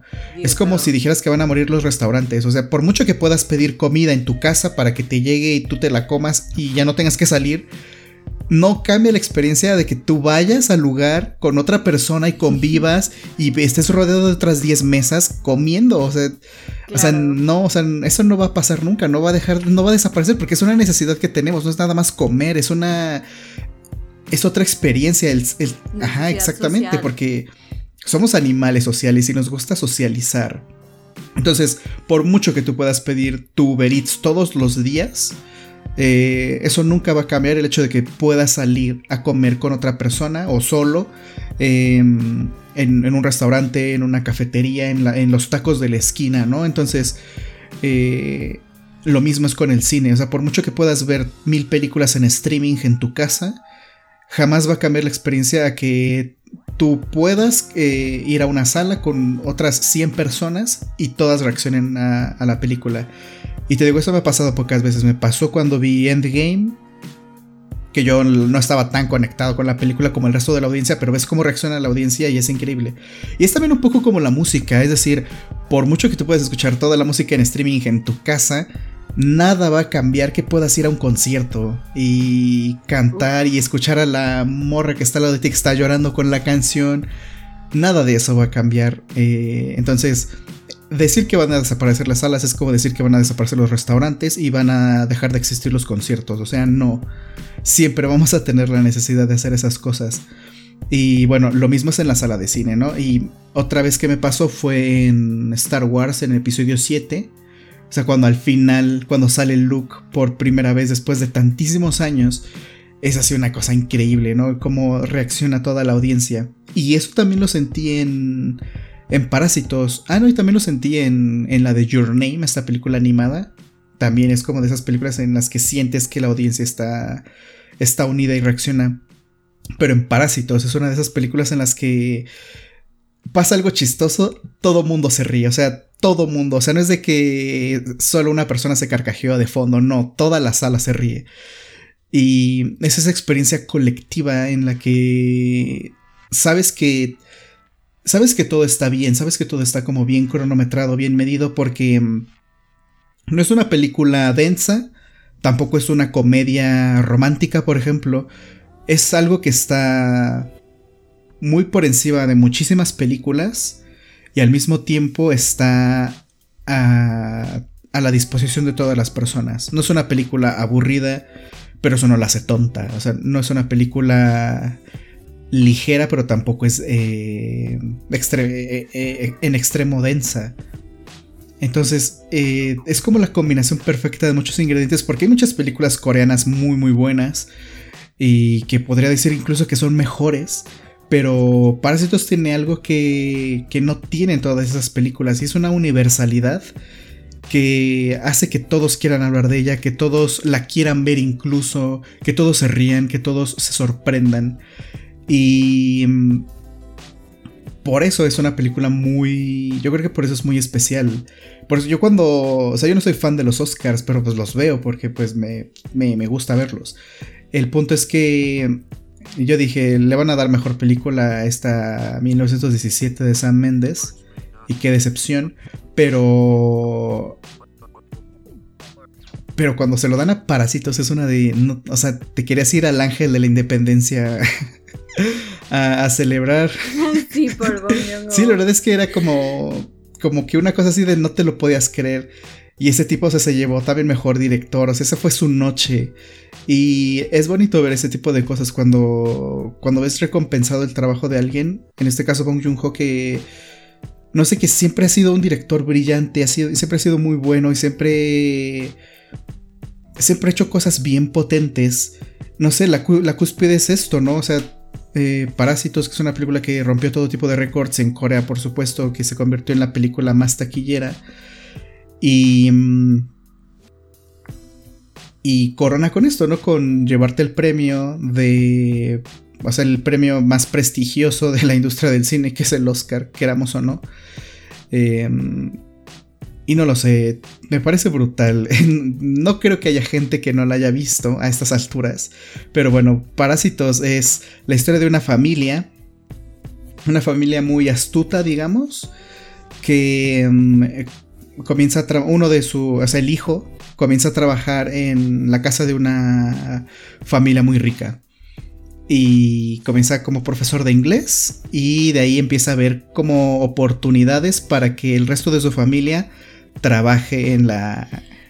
Pero es que lo interesante de esta historia es que todos son estafadores, porque cuando se le presenta la oportunidad de trabajo es porque, ah, pero tenemos un elemento que a mí me gusta mucho porque qué fijación también tiene Bong Joon-ho con las piedras, sí, ¿eh? Justamente. Porque no, no lo vemos solamente en Parasite y me gusta mucho que en sus otras películas también lo toma. Y eh, esto se presenta cuando un amigo, como el mejor amigo del, chico, eh, le lleva un ornamento que supuestamente es para la buena suerte, ¿no? Y que esta piedra, que desde que esa piedra había llegado a su casa, eh, le habían pasado muchas bendiciones y, le había ido muy bien a su familia, ¿no? Y que el abuelo se lo quería dejar al amigo este específicamente, que es el chico que empieza a dar clases porque su amigo se va a la universidad y él le daba clases a la hija de esa familia. Entonces coincide exactamente con el momento de la roca que, o sea, bueno, del ornamento este importante, que es pues simbólico, ¿no? o sea, porque también yo creo que te habla un poco de cómo la gente puede llegar a ser supersticiosa a tal grado, porque si te fijas hasta el final lo vemos aferrándose a la roca, o sea, de, de que él no la suelta. Sí, es, eh, es, un elemento bien interesante la roca, porque ya llegaremos más adelante a, a qué pasa con este elemento, porque pasa algo muy específico que a mí, que yo siempre me he preguntado, ¿por qué pasa esto? Pero sí, también es también como un símbolo de... Si te das cuenta, se lo regala a una familia rica. O sea, cuando vemos a la familia de parásitos, que es en la familia Kim, eh, vemos la casa y vemos que es una casa que está como que medio enterrada, es un semisótano. Y vemos que como que hay o sea, la casa está tirada, es pequeña, apenas caben, tienen lo suficiente para vivir. El, el excusado como la casa es un semisótano, pues está a una altura elevada. Eh, pues para que puedas jalarle y que se baje todo. Em, y de pronto llega este compañero, el amigo de Giwu, a, hacer este regalo, ¿no? Esta, esta roca, pero este regalo lo hace una persona de, pues de la clase alta, ¿no? Eh, es también como simbolizar la entrada, o sea, si, si tú eres de la clase baja, la única forma de que puedas salir de ahí es que alguien más te invite, por así decirlo, o alguien de la clase alta te invite. Y eso pues simboliza una entrada a ese mundo, ¿no? Al mundo de... a un mejor mundo, al, mejor, al mundo de, de la clase alta. Y sí, es una familia muy astuta. O sea, ninguna, ninguna de las personas de la familia son, son tontos ni inútiles. O sea, si te das cuenta, todos son muy buenos. El papá es un chofer así increíble. Eh, la mamá hace súper bien su trabajo. Eh, eh evidentemente es una persona inteligente. Se, se dice que que ha intentado entrar a universidad varias veces, que lo ha conseguido, pero como no tiene dinero, pues no lo hace, ¿no? O simplemente pasa el examen, pero hasta ahí. Y me gusta cómo representan a estas, a estas, estas clases sociales con detalles muy sutiles, más, más allá de la ropa. Por ejemplo, este Gigu al principio tiene como que un granito en, en el. En el. Así en, al lado de la frente y se le ve y es muy evidente, o sea, y no se lo maquillaron. Porque te das cuenta mucho de la diferencia que hay. O sea, él tiene como que la piel grasosa. La ropa, pues obviamente le queda como que grande. Porque a lo mejor le heredó, etcétera. Es de segunda mano, yo, yo qué sé. Y. Por ejemplo, el amigo Min, el amigo de Giwu. Eh, tiene su ropa al, perfecto corte de su cuerpo. O sea, la ropa le queda bien. Su cara se ve impecable. O sea, todo está bien en él. Y igual al final de la película cuando se reúne toda esta gente rica. Y, y, lo dice, dice... Todos son perfectos, ¿no? sé todos, todo es tan perfecto, todos tienen su ropa bien, se ven bien, son apuestos, son personas que incluso más allá de del dinero, o sea, o como que su aspecto físico les da mucha superioridad por sobre otras eh, personas que no se ven igual. Entonces, nadie de ahí es una persona em, que, esté como mal vestida ni nada. O sea, todos son, bien, se ven elegantes, han tenido buenas, este, buenas oportunidades, todos se ve que son profesionistas. Y ahí va un comentario más allá del dinero, ¿no? Incluso el racismo que hay en, entre la misma sociedad. Pero bueno, Min representa la entrada de Giwu a este mundo. Y como ya dije, son personas súper astutas, son súper listas y mm, a mí me parece bien padre eso. Eh, ¿cómo, se le ocurrió todo esto? ¿No? Como, bueno, él lo comentó en alguna entrevista, dice que se le ocurrió eso porque él daba clases en una casa muy muy este muy lujosa Entonces como que tenía la fantasía de, ay, qué padre sería vivir en esta casa, Y pues de ahí viene un poco la idea de Parásitos, que mm, me gusta, me gusta el, el título porque no es parásito, es parásitos en plural y creo que la frase aplica para mucha en muchos niveles. Entonces, porque puede ser que los parásitos quiénes son, la familia Kim, la familia Park o la familia de este tipo que está viviendo en el sótano. Pero todos son parásitos de alguna forma. Todos son parásitos de. Todos dependen de los demás de alguna forma. O sea, la gente que es millonaria lo es porque hay mucha gente eh, trabajando que es de la clase baja y les dan esa riqueza, ¿no? Y los Park empiezan a ser parásitos cuando se meten a la casa. Y pues parásitos también lo, el tipo que vive de fondo, ¿no? Que vive de las migajas que se caen de la familia rica. Entonces eh, funciona a los tres niveles. Y de hecho hay un detalle interesante porque el título en coreano de la película es creo que es Gisaeon Chung, como Gisaeon Chung.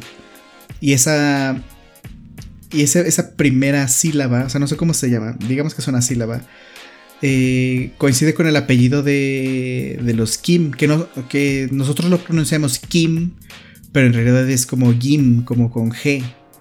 Entonces es como un juego de palabras que incluya, como que incluya una, una, una sílaba, pero eso es como juego de palabras a nivel coreano. Entonces es bien, o sea, no, tienes que ponerte a investigar para saberlo.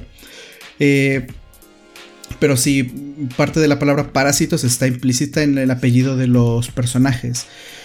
Y... Ah, no lo sé.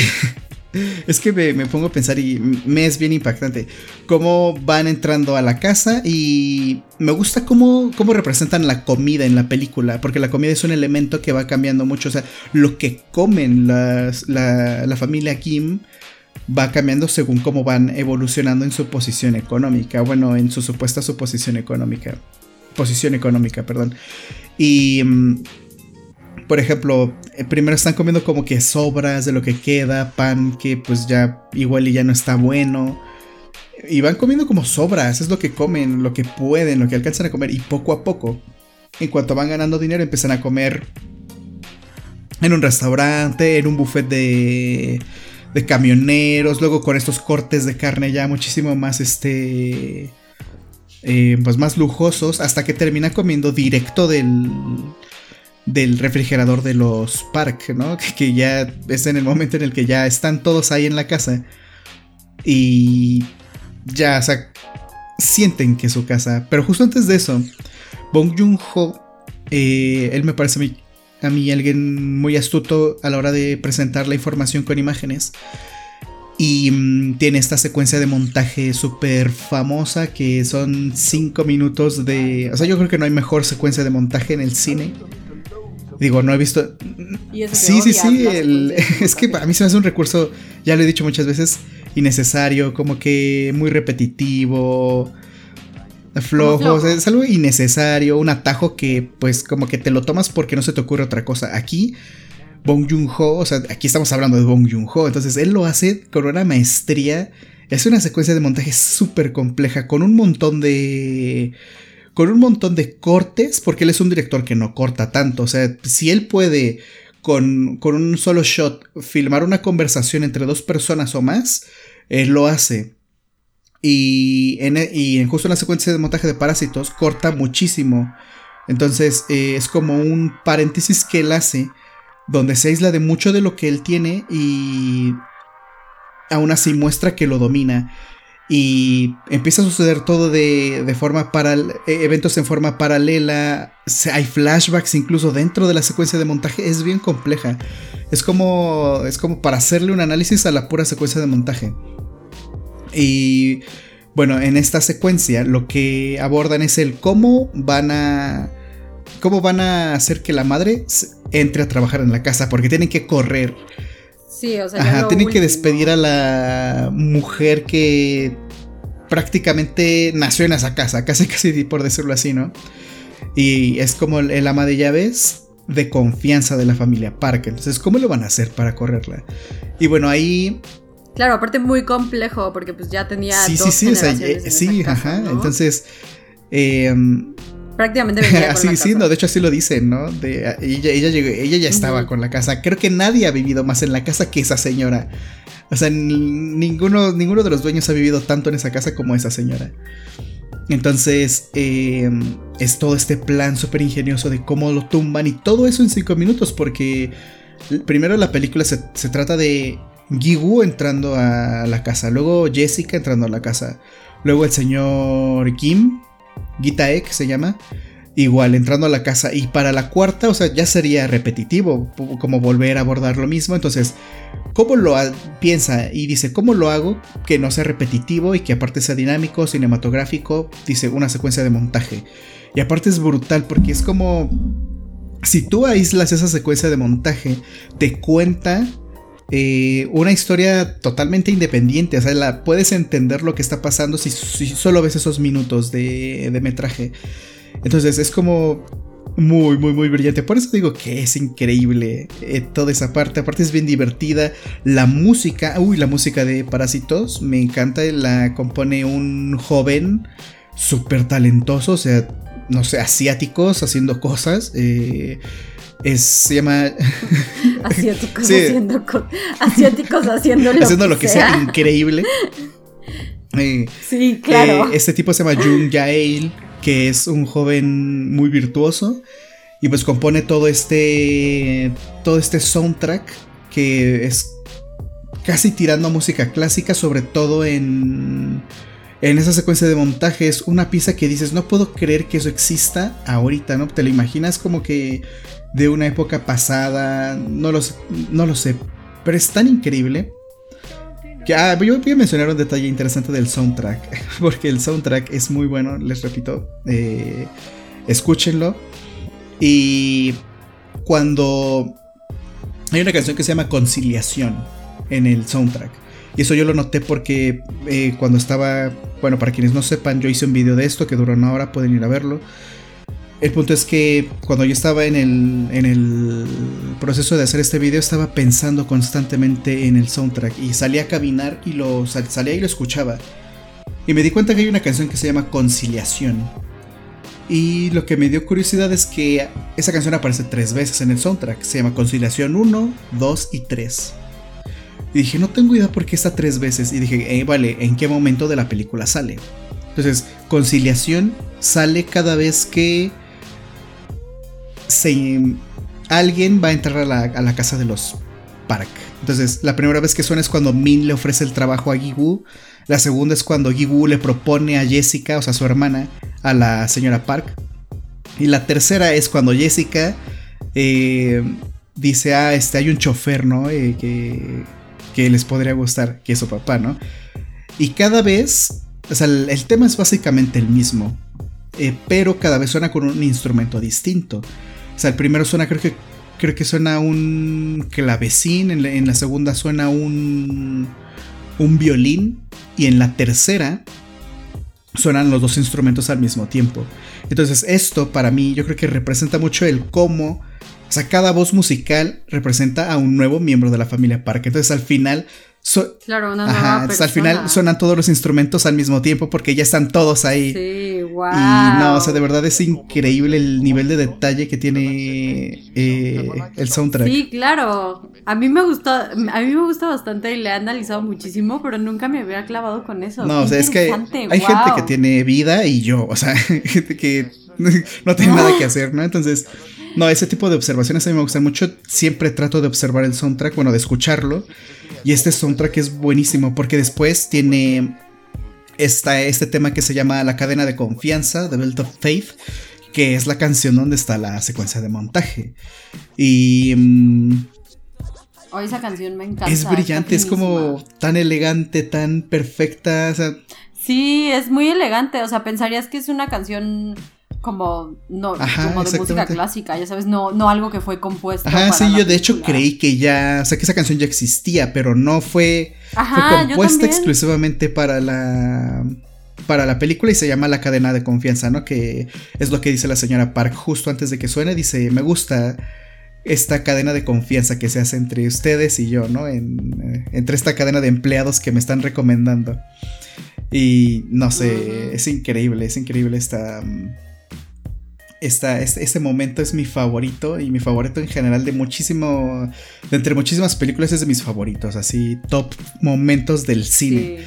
Y Sí, top momentos del a mí, cine, a, mí me encanta, es. es como y es algo que me encanta cómo se ve la escena muy, muy cerca de cuando le están quitando los pelos. Ah, sí, como. Ajá. Me fascina. Aparte, visualmente es muy atractiva, ¿no? Todos los planos.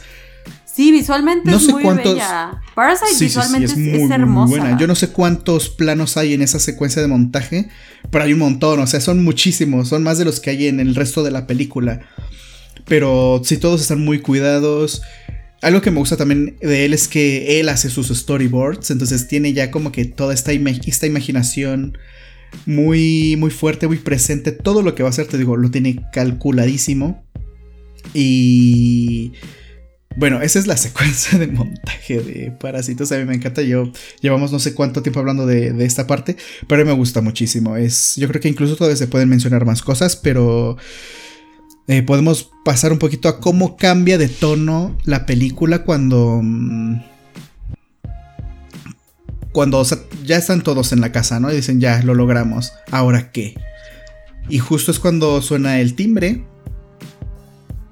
y ahí cambia toda la película, ¿no? Toda la película de... Me encanta, me encanta, me encanta, me encanta. Es como... nunca te esperas por algo tan sencillo. O sea, por... Es una pequeñez. O sea, es, una pequeñez dejar entrar a la antigua ama de llaves por algo que olvidó. Ya sabes, porque aparte dices, güey, está lloviendo, ya vino hasta acá, o sea, pobre morra. No sé, o sea, es algo tan ordinario, o sea, nada fuera de lo común, es algo que como los o sea, literalmente como los accidentes, o sea, en, un segundo. Sí, y es como, y es un giro total en la historia, ¿no? También es top giros de trama en, el cine, ¿no? Es como de... Eh, no, es de verdad lo que no te esperas. Y yo creo que esa, esa era parte de la gracia de la película también cuando la ves por primera vez en el cine. Porque de Mm, principio todos están riendo y vienes de la secuencia de montaje que es súper graciosa que termina con el señor Jim agarrando el... Y sorprendente, ajá, ay, cuando hace eso, no, no mames, o sea, cuando agarra la servilleta y voltea con una cara, porque aparte la cara con la Sí, sí, sí, sí, o sea, me No, y a mí sabes que me encanta que él la hace de actor adentro de la... adentro de esa parte, él como que está jugando a ser actor. Sí, claro, él está actuando. Y me gusta cómo cómo, Gibu lo dirige, o sea, cómo lo dirige y le dice, no, a ver, estás hasta acá arriba, concéntralo aquí, dice, aquí, aquí, o sea, como que... No, o sea, es que esa parte es brillante, eso me gusta muchísimo, me, encanta esa parte. Sí, dice ya, y, y cierran esta parte en el que ve el pañuelo y la, esta señora casi se desmaya, ¿no? En ese momento todo el cine se estaba muriendo de la risa, o sea, era... No lo sé, y a eso iba, de que de pronto te estás muriendo de la risa y cortas a algo tan oscuro como que mm, esta mujer probablemente se muere, ¿no? La que dejan entrar cuando la señora Kim la, la, patea y se cae por las escaleras y se parte la cabeza. Como que ahí es como el. Como que justo ahí es el punto de donde ya nada va a ser igual. Porque todavía antes de eso hay, hay, hay un poco de risas, ¿no? Cuando se empiezan a pelear las dos familias. Por el celular y los, la, esta señora los pone como de rehenes ahí en el piso hincados. Y todavía hay como que risas ahí. Cuando, ah, un momento brillantísimo, el de los duraznos cuando se están peleando las dos familias. Y va Jessica, va corriendo al, va corriendo al refrigerador, saca la bolsa de duraznos y se los avienta en la cabeza. Esa parte es buenísima. Y ya, y te digo, todavía ahí hay comedia, pero después justo cuando el golpe en la cabeza ya nada vuelve a ser igual. Nada, nada es igual para esta familia. Y... Y te das cuenta por cómo va sucediendo todo, porque... Mm, no lo sé. De ahí, como todo va cuesta abajo. Y esta familia tiene que escapar porque llegan los parques de sorpresa. Y y pasa algo bien feo, ¿no? Que es esta parte del, de la lluvia y de cómo se inundó su casa. Porque se inunda su casa y es... Em, y es súper feo, ¿no? Cómo vuelven a la realidad y cómo... Cómo se dan cuenta de todo lo que ha pasado. Es impactante ese y el cambio de tono, no sé, me parece brillante. El cómo, cómo se cambia de tono y... Mm, y ahí hay una parte que también me gusta mucho, el cómo... Cómo regresan a la casa y, se muestra el viaje y es un viaje de descenso, o sea, porque ellos van bajando, bajan unas escaleras, pero de pronto empiezan a bajar más y a bajar más y a bajar más. Y de pronto te das cuenta realmente de, de dónde está su casa. Porque de principio ves que los Park viven en una colina. O sea, está cuesta arriba la casa pero no hay una dimensión de exactamente qué tan abajo viven los, los, los Kim. Entonces van bajando, van descendiendo y, siguen bajando. Pero al mismo tiempo también es como la situación en la que están en ese momento, ¿no? O sea, como que empieza el descenso y todo va cuesta abajo. O sea, y te das cuenta como entre más van bajando, el agua se va acumulando más. Entonces, la lluvia para para los parques simplemente es, ah, pues está mojando mi patio, ¿no? Eh, voy a poner mi casita de campaña para acampar tantito ahí en el patio. Pero para los Kim y para todas esas personas que están hasta abajo es, una inundación. Aunque la lluvia es el mismo fenómeno, em, socialmente la lluvia afecta de maneras distintas. Y es un poco también, de nuevo regreso a la parte del coronavirus. Es el coronavirus es igual para los ricos y para los pobres, pero no afecta de la misma manera. No afecta de la misma manera socialmente. Y justo, por lo menos en México, las personas que más están muriendo son las personas más pobres. Y te das cuenta de la validez que tienen los comentarios que está haciendo Bong Joon-ho, porque son atemporales, porque esta película es de 2019, y mm, son universales también. Es decir, son problemas que todo el mundo puede entender, no nada más Corea. O sea, es un problema que está en todo el mundo. Y ahí menciono de nuevo lo de la roca. La roca es un elemento que de pronto se. A mí me parece que es como mágico. Porque si te das cuenta. O sea, la roca se establece que pesa mucho. Que es sólida. O sea, cuando Gibu la saca, o sea, la carga así. Y le cuesta trabajo.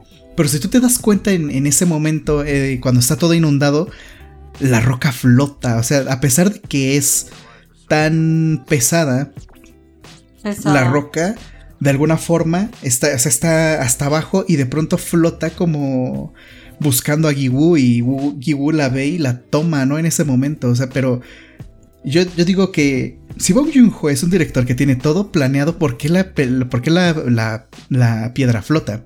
Entonces yo creo que es una de dos, mostrarla como un elemento mágico, casi que tiene presencia propia, o que como la roca simboliza todas las esperanzas de Iwu, entonces significaría que la roca en alguna, de alguna forma es, está hueca, y, como es hueca, pues flota, y si es hueca, pues significa que así mismo lo son las ilusiones de Iwu, que terminan siendo así.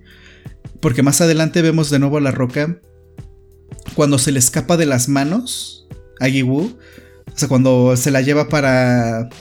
O sea, que, es el, que él baja al sótano, dice: Voy a tener que matar a estas personas. Y baja con la roca. La roca, como que se le escapa de la mano, pero es de nuevo como la roca actuando por sí sola. O sea, y puede sonar como descabellado, pero yo creo que.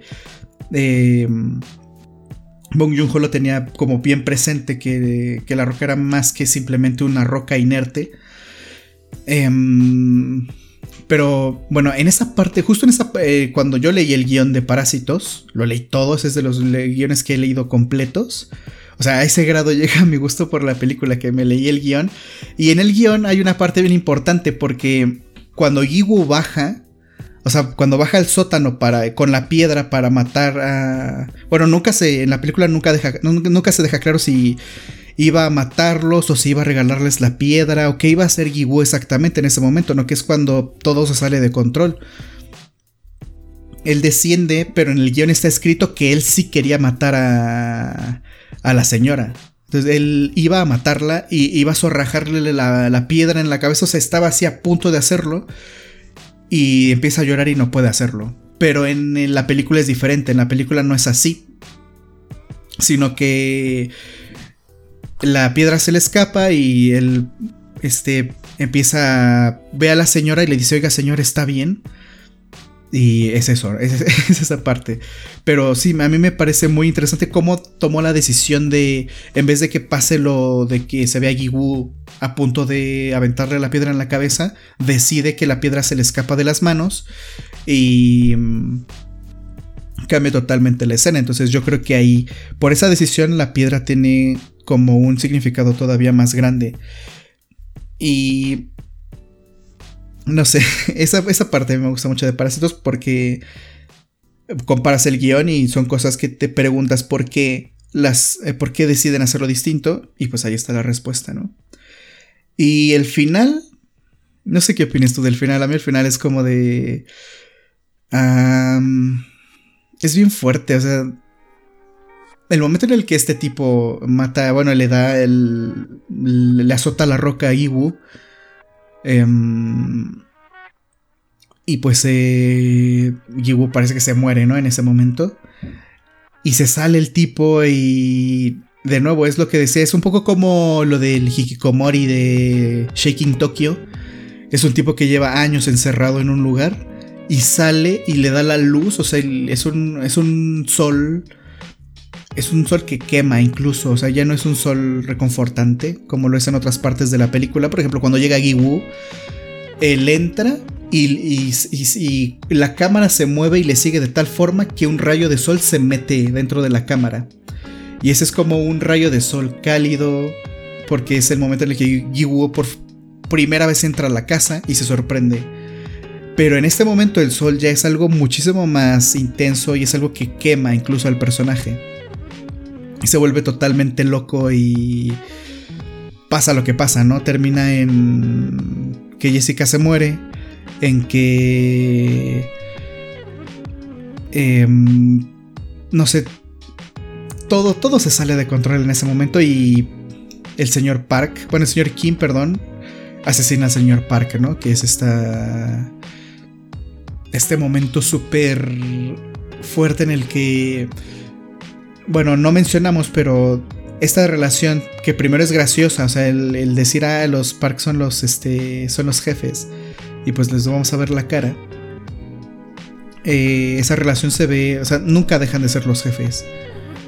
Y está esta imagen súper padre de de Gitaek, de Kim Gitaek, el señor Kim, que está de chofer, ¿no? O sea, que está de chofer y la señora atrás de, en el coche con los pies este, levantados. Em, y este, el señor Park así manejando con una cara, o sea, que es esta imagen del meme así de el señor Park manejando y la señora atrás este, hablando por teléfono. Pero es que aparte venía todo hasta la madre porque justo... Ajá, justo venía de esa... Casa y como que, o sea, tenía Tenían otras miles de cosas más que hacer que su pinche ajá, y la, y la señora así como que hablando de sus cosas, ¿no? Así de puras tonterías. Bueno, lo que parece son tonterías. Y pues ahí se ve la perspectiva de cómo les afectó a cada uno. O sea, la señora está mamada por el pedo de que la lluvia despejó el cielo. Y, y el señor Kim está súper emperrado. Sí, sí, sin bañarse. Ay, ese es un tema bien fuerte, ¿no? Lo del olor, o sea, del cómo, cuando se plantea el, el, tema del olor, es bien este, bien impactante porque es como lo que le, es algo que le lastima, ¿no? Al señor Kim cuando está plática, porque él, yo creo que hasta cierto punto se sentía bien con el señor Park, ¿no? Dice, ah, como que es mi amigo. Y cuando escucha hablar de. O sea, cuando lo escucha hablar de él con su esposa, dice: Sí, es muy bueno, pero.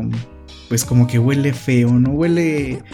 Huele como a lo que huele el metro. O sea, yo tenía años que no me subo al metro, pero. Pues huele como al metro.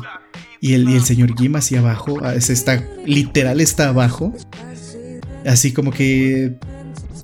Ese tipo de comentarios, ¿no? El no, y, y, al lado de Exactamente. Sus hijos, ¿no? O sea, como que se siente súper sí, sí, sí, es como humillado. O sea, se siente horrible, como Sí, ajá, o sea, y, que aparte no puede hacer nada, o sea, porque justo está abajo de la mesa de ese güey, o sea, no es como que puede salir de la nada así de, hey, pendejo, ya sabes, a defender su Sí, la verdad es que es bien este... Bien fea esa parte. Y...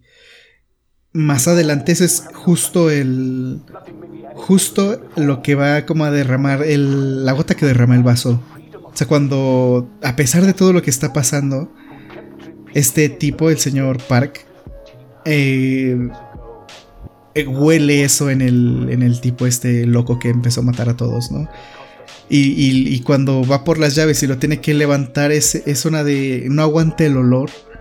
Que hace el gesto, ¿no? De, taparse la nariz. Y es este momento en el que que dice: Esto es una. Este, este esto es una locura, ¿no? Y, y pues lo apuñala, ¿no? Eh, y no sé, esa parte es súper fuerte porque de nuevo vemos a Song Kang-ho cubierto de sangre eh, al, final, de la película. Y mm, lo pierde todo, ¿no? Es una persona que lo pierde todo y... Y todos pierden, todos han perdido algo. Es decir, eh, los Park difícilmente iban a perder su... su, mm, bueno, y es que ahí te das cuenta de los niveles, de nuevo, los niveles económicos. Los Park no iban a perder su posición económica realmente, o sea, eh, se podían quedar con las riquezas del padre, etcétera, etcétera. Y mm, los... Pero el niño sí se muere, ¿no te acuerdas? No, solo se desmaya. el niño se desmaya y se lo llevan. Pero es que acuérdate que. No, pero acuérdate que se convulsiona y que tenían como cierta cantidad de tiempo para llegar al hospital. O, la convulsión lo podía Ajá, Pero nunca se ve que se. No nunca, nunca dicen si se muere o no. Solo este. No se ve claro, pero según yo sí asume, o sea, según yo sí se asume que se muere. O sea, porque sí pasa mucho pero el que sí se muere y es un hecho es el señor Park. Eh, sí. Y los Kim, se muere Jessica. Y los otros, los dos se mueren, ¿no? O sea, se muere la señora y se muere este tipo loco. Y, y es feo verlo porque te das cuenta que entre más eran pobres, pues más fueron, más, más sufrieron porque al final eh, estas personas los, los lo, perdieron todo. O sea, los los pierden todo, pero los otros simplemente desaparecen. O sea, su familia ya no es nada, ¿no? Y los Parcos por lo menos van a seguir manteniendo su, su posición económica.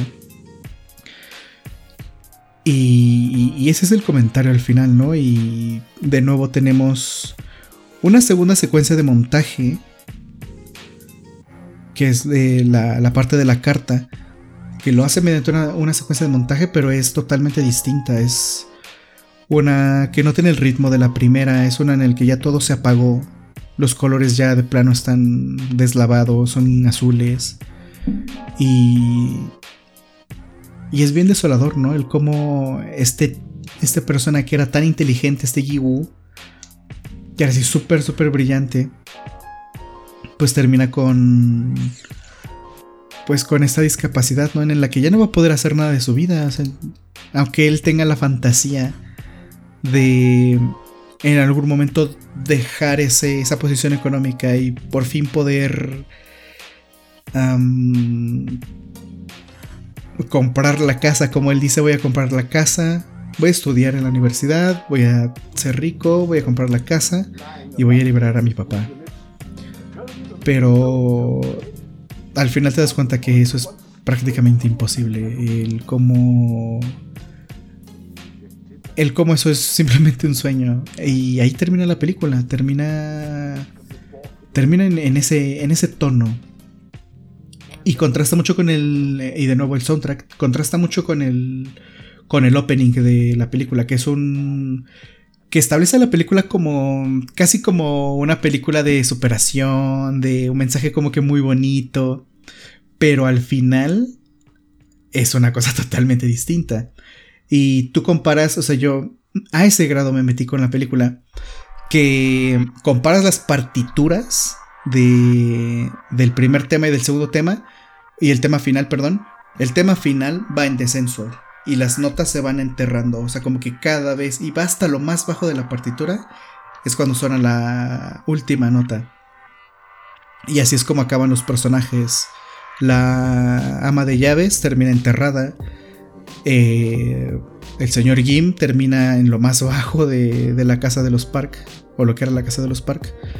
Y um, termina en el sótano. y siempre va a estar ahí. Y ahí acaba la película. Y mm, no sé, me llamó mucho la atención el cómo es este mensaje, no solo, no solo dentro de la película, sino como espectador dices, yo tengo mil sueños, mil ambiciones en la vida. Y dices, ¿será posible? ¿Será posible que los cumpla después de ver ese, ese final? El de, y es eso, ¿no? Es un... Es ese mensaje, por muy bueno que se en algo, por muy listo, por muy talentoso, si no lo vas a lograr, si no lo vas a poder lograr, no lo vas a poder lograr y así de sencillo. Y es un mensaje bien desolador y bien fuerte y bien triste. Pero así son los finales de, de Bong Joon-ho. Son... Son esos, son desoladores. Y son muy realistas. Muy crudos. Y, o sea, son muy crudos y muy apegados a, a lo que sucede. O sea, yo creo que Parasite sí es su obra maestra. O sea, a mí me encanta, me encantó ver su filmografía y lo disfruté muchísimo como director, pero Parasite es algo que no creo no creo que se pueda superar en mucho tiempo. O sea, es, una película muy bien hecha y es lo que dices, es atemporal, es universal, es algo que todo el mundo entiende, son problemas completamente palpables.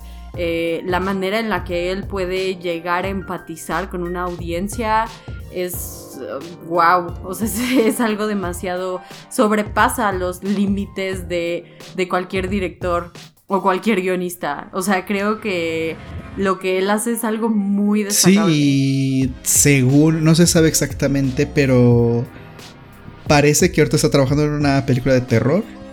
Que esa va a ser su siguiente película, no lo ha dicho, pero parece que esa puede ser su siguiente película, algo sobre terror.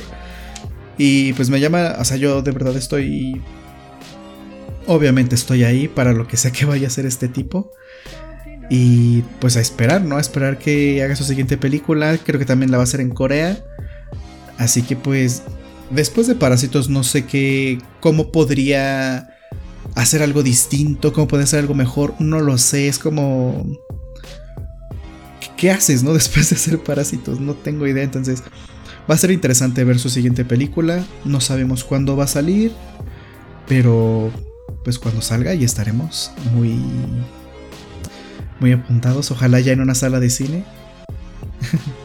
Ya sé, ojalá ya en una sala de cine. Ya me urge poder regresar al cine, de verdad. Oye, y ahora sí, ya se nos fueron. Ya sí, sí, sí, bastante, bastante. acumulados. Eh, yo voy a empezar con, con algunos de los que tengo aquí.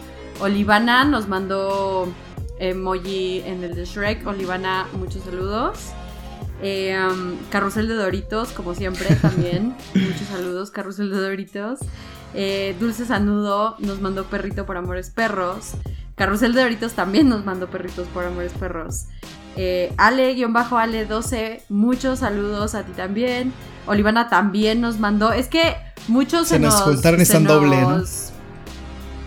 Se nos juntaron y están doble o hasta, o hasta triple, de hecho. Eh, Juan David Alvarado, él como siempre, sus emojis en punto, ¿eh? en la misma historia se siguen viendo. Excelente. Se ve increíble. Yo creo que ya lo voy a actualizar. Yo creo que este episodio lo voy a actualizar. Sí, tengo uno, uno con anécdota que es de Manuel, ah, para Emanuel Tobar. yo estaba, para no dar detalles, estábamos en una, yo estaba en una videollamada con como otras 40 personas. Y eh, digamos que era un evento, entonces eh, de pronto me llega un mensaje, estábamos en Zoom y me llega un chat privado y me dice, oye Herminio, soy muy fan de tu contenido y, de, del podcast, o sea, del canal y del podcast. Y dije, órale, qué loco, me reconocieron en una llamada de Zoom que, o sea, no sé cuáles eran, no sé cuáles eran las probabilidades, pero me dijo que es fan del canal y del podcast, entonces supongo que va a estar escuchando esto. Muchas gracias por, por escucharnos. Tengo, también tengo varios saludos que se me han, que se me han acumulado. Eh, un saludo para Jessie Vera, para... Espera, espera. Violeta Parra, Ah, también para. Un saludo para Linda Aguirre. Y. Seguro se me están pasando algunos. Pero. Mm, Yo tengo aquí a Fan El Mito, a Irving-RG y a Carlos Mestas-. Nos mandaron pelotita por Pixar, muchos saludos. Daniela de la Cruz y Maryland. ah, sí, a Maryland, muchas gracias por escucharnos. Ella es muy, este, siempre nos escucha, siempre nos, este, nos escucha muchísimo. Y también tengo un saludo para Alexia Shkaret, como siempre. Y seguro nos escucha ella. Entonces, muchas gracias por escucharnos. Sí, para Ando, Fer y Macielo también. Ah, sí, mucho. A mis bebés que Sí, también Fernanda nos escucha. Muchas gracias. Sí, también Fer nos escucha, pero eh, creo que no llega a la parte de los emojis. como que ahí dice, ay, véanse a la verga. la conozco, perfecto. Eh, Janea Rubí, muchos saludos. Pam también. Pam también, muchísimas gracias por escucharnos siempre. Muchas, muchas gracias. Taquito de Sal también por Mean Girls. Y Francisco, como siempre, también siempre nos está escuchando. Hay, hay una arroba oxido de cromol en, en Twitter. Muchos saludos. Y a Kaiser también, que él de hecho puso un tweet. De guion bajo Kaiser99 puso un tweet que estaba muy emocionado por este episodio. Entonces aquí está tu saludo. Frappe-Magic, Maggie, eh, también siempre nos está mandando Saludos, muchas gracias por escuchar nuestros episodios. Muchísimas gracias a todas las personas que nos escuchan cada semana, de verdad que son bastantes y cada vez son más, entonces... Ay, también tengo uno para Elisa Yanu. Muchas gracias por escucharnos. Muchas, muchas gracias. Para Stars Are Blind 2, que es Jessie Q en Twitter, también puso que eh, vio Mother con su hermana para el podcast. Entonces, muchas gracias y qué bueno que pudiste ver esa película con tu hermana. Que aparte, o sea, puso en el, en el tweet que su hermana es menor, o sea, tiene 15 y qué padre, ¿no? Que tu hermana mayor te, te ponga esa clase de películas. Yo me acuerdo que también a mi hermana le ponía muchas películas antes de que se convirtiera en un adolescente, que como lo saben, odia a los adolescentes. Sí, sí, sí, nos ha quedado claro. Eh, y muchísimas gracias a todas esas personas. Yo estos son los saludos que tengo. ¿Tú tienes uno? Eh, no, creo que son todos, precisamente. Y... Ah, un saludo a Grecia. No sé si está escuchando esto, pero creo que nos escucha. Entonces, Grecia, un saludo. Muchas gracias por, por estar atenta al podcast. Muchas, muchas gracias. Y... ¿Y qué emoji nos van a mandar? Para, este, que este nos manden... Uy, ¿qué será bueno? Una piedra. ¿Hay piedra? ¿Hay emoji de piedra? No tengo idea. No tengo idea, la verdad. Hay emoji de piedra. estaría bueno que nos manden. ¿Qué nos podrán mandar? Mira, puede ser un emoji de piedra. O puede ser uno de. Sí, hay una piedra. Ah, ahí está, emoji de piedra, por favor. Nos tienen que mandar el emoji de piedra porque Bong Joon-ho tiene una fijación extraña con, las piedras y compartir cabezas con esas piedras. Pues muchísimas gracias por escucharnos. Solamente nos tomó dos días poder hablar de Bong Joon-ho. No, la verdad es que yo feliz de hablar de él. Es de un director que a mí me gusta muchísimo. Ya quería que habláramos de algo de cine coreano. Y pues ojalá podamos hablar de Park Chan-wook, de Wong Kar-wai. Bueno, él no es coreano, pero es este... Mm, asiático. Es de Hong Kong. No, no, no, te preocupes, nos vamos, a nos vamos a mover mucho a lo asiático. Porque la neta es que tienen contenido bien chido y es un contenido que rara vez se voltea a ver, como podría ser, por ejemplo, todavía lo europeo, ¿no? Aunque a mucha gente le cuesta un poco de trabajo, creo que se voltea a ver todavía un poquito más ese cine, pero al asiático rara vez se voltea a ver, entonces creo que estaría padre que nos enfoquemos un poco en estos directores que están haciendo cosas chidas y que vale la pena que la gente vea sus trabajos y que se comenten, ¿no? Sí, pues ahí está. Eh, como recomendación también vean Burning de Lee Chang-dong, que también es surcoreano. Burning está en en Netflix. Entonces, pues aprovechen que están ahí las películas al alcance. Entonces, aparte como que Netflix ahorita hay como que mucho cine coreano por alguna razón y muchas cosas asiáticas, pero pueden aprovechar para ver Burning y pues nada, esperamos que les haya gustado el episodio y y pues nada, que vean las demás películas de Bong Joon-ho que no hayan visto, si es que les falta alguna. Y pues nada, muchas gracias por escucharnos y ya nos es... Muchas gracias por escucharnos. Recuerden seguirnos en nuestras redes sociales, arroba podcast paradiso en Instagram y en Twitter. Y si les gustó este episodio, en iTunes dennos cinco Ah, sí, por favor. Por favor, y por favor. Y por favor, también suscríbanse. Es súper importante que se suscriban porque tenemos mucha gente que nos escucha que no se está suscribiendo. ¿Y qué pasó ahí, chavos? Sí, sí, ahí por denle, favor. denle follow. Y, ah, por cierto. Tengo un video sobre parásitos que, si quieren ir a verlo, adelante. Ya saben, mi canal de YouTube está en se llama Cinecodoque. Y bueno, el video es, este video dura 58 minutos. Y son 58 minutos de estar hablando de puro Bong Joon-ho. Llevamos dos horas, pero ahí es otro formato totalmente distinto. Entonces, ojalá que puedan ir a verlo porque me costó mucho trabajo ese video. Y pues no sé, ocupo mucho, muchos más ejemplos del soundtrack que no mencioné aquí. Entonces, pues vayan a verlo. Y pues nada, muchas gracias por escucharnos. Muchísimas gracias. Hasta, pronto.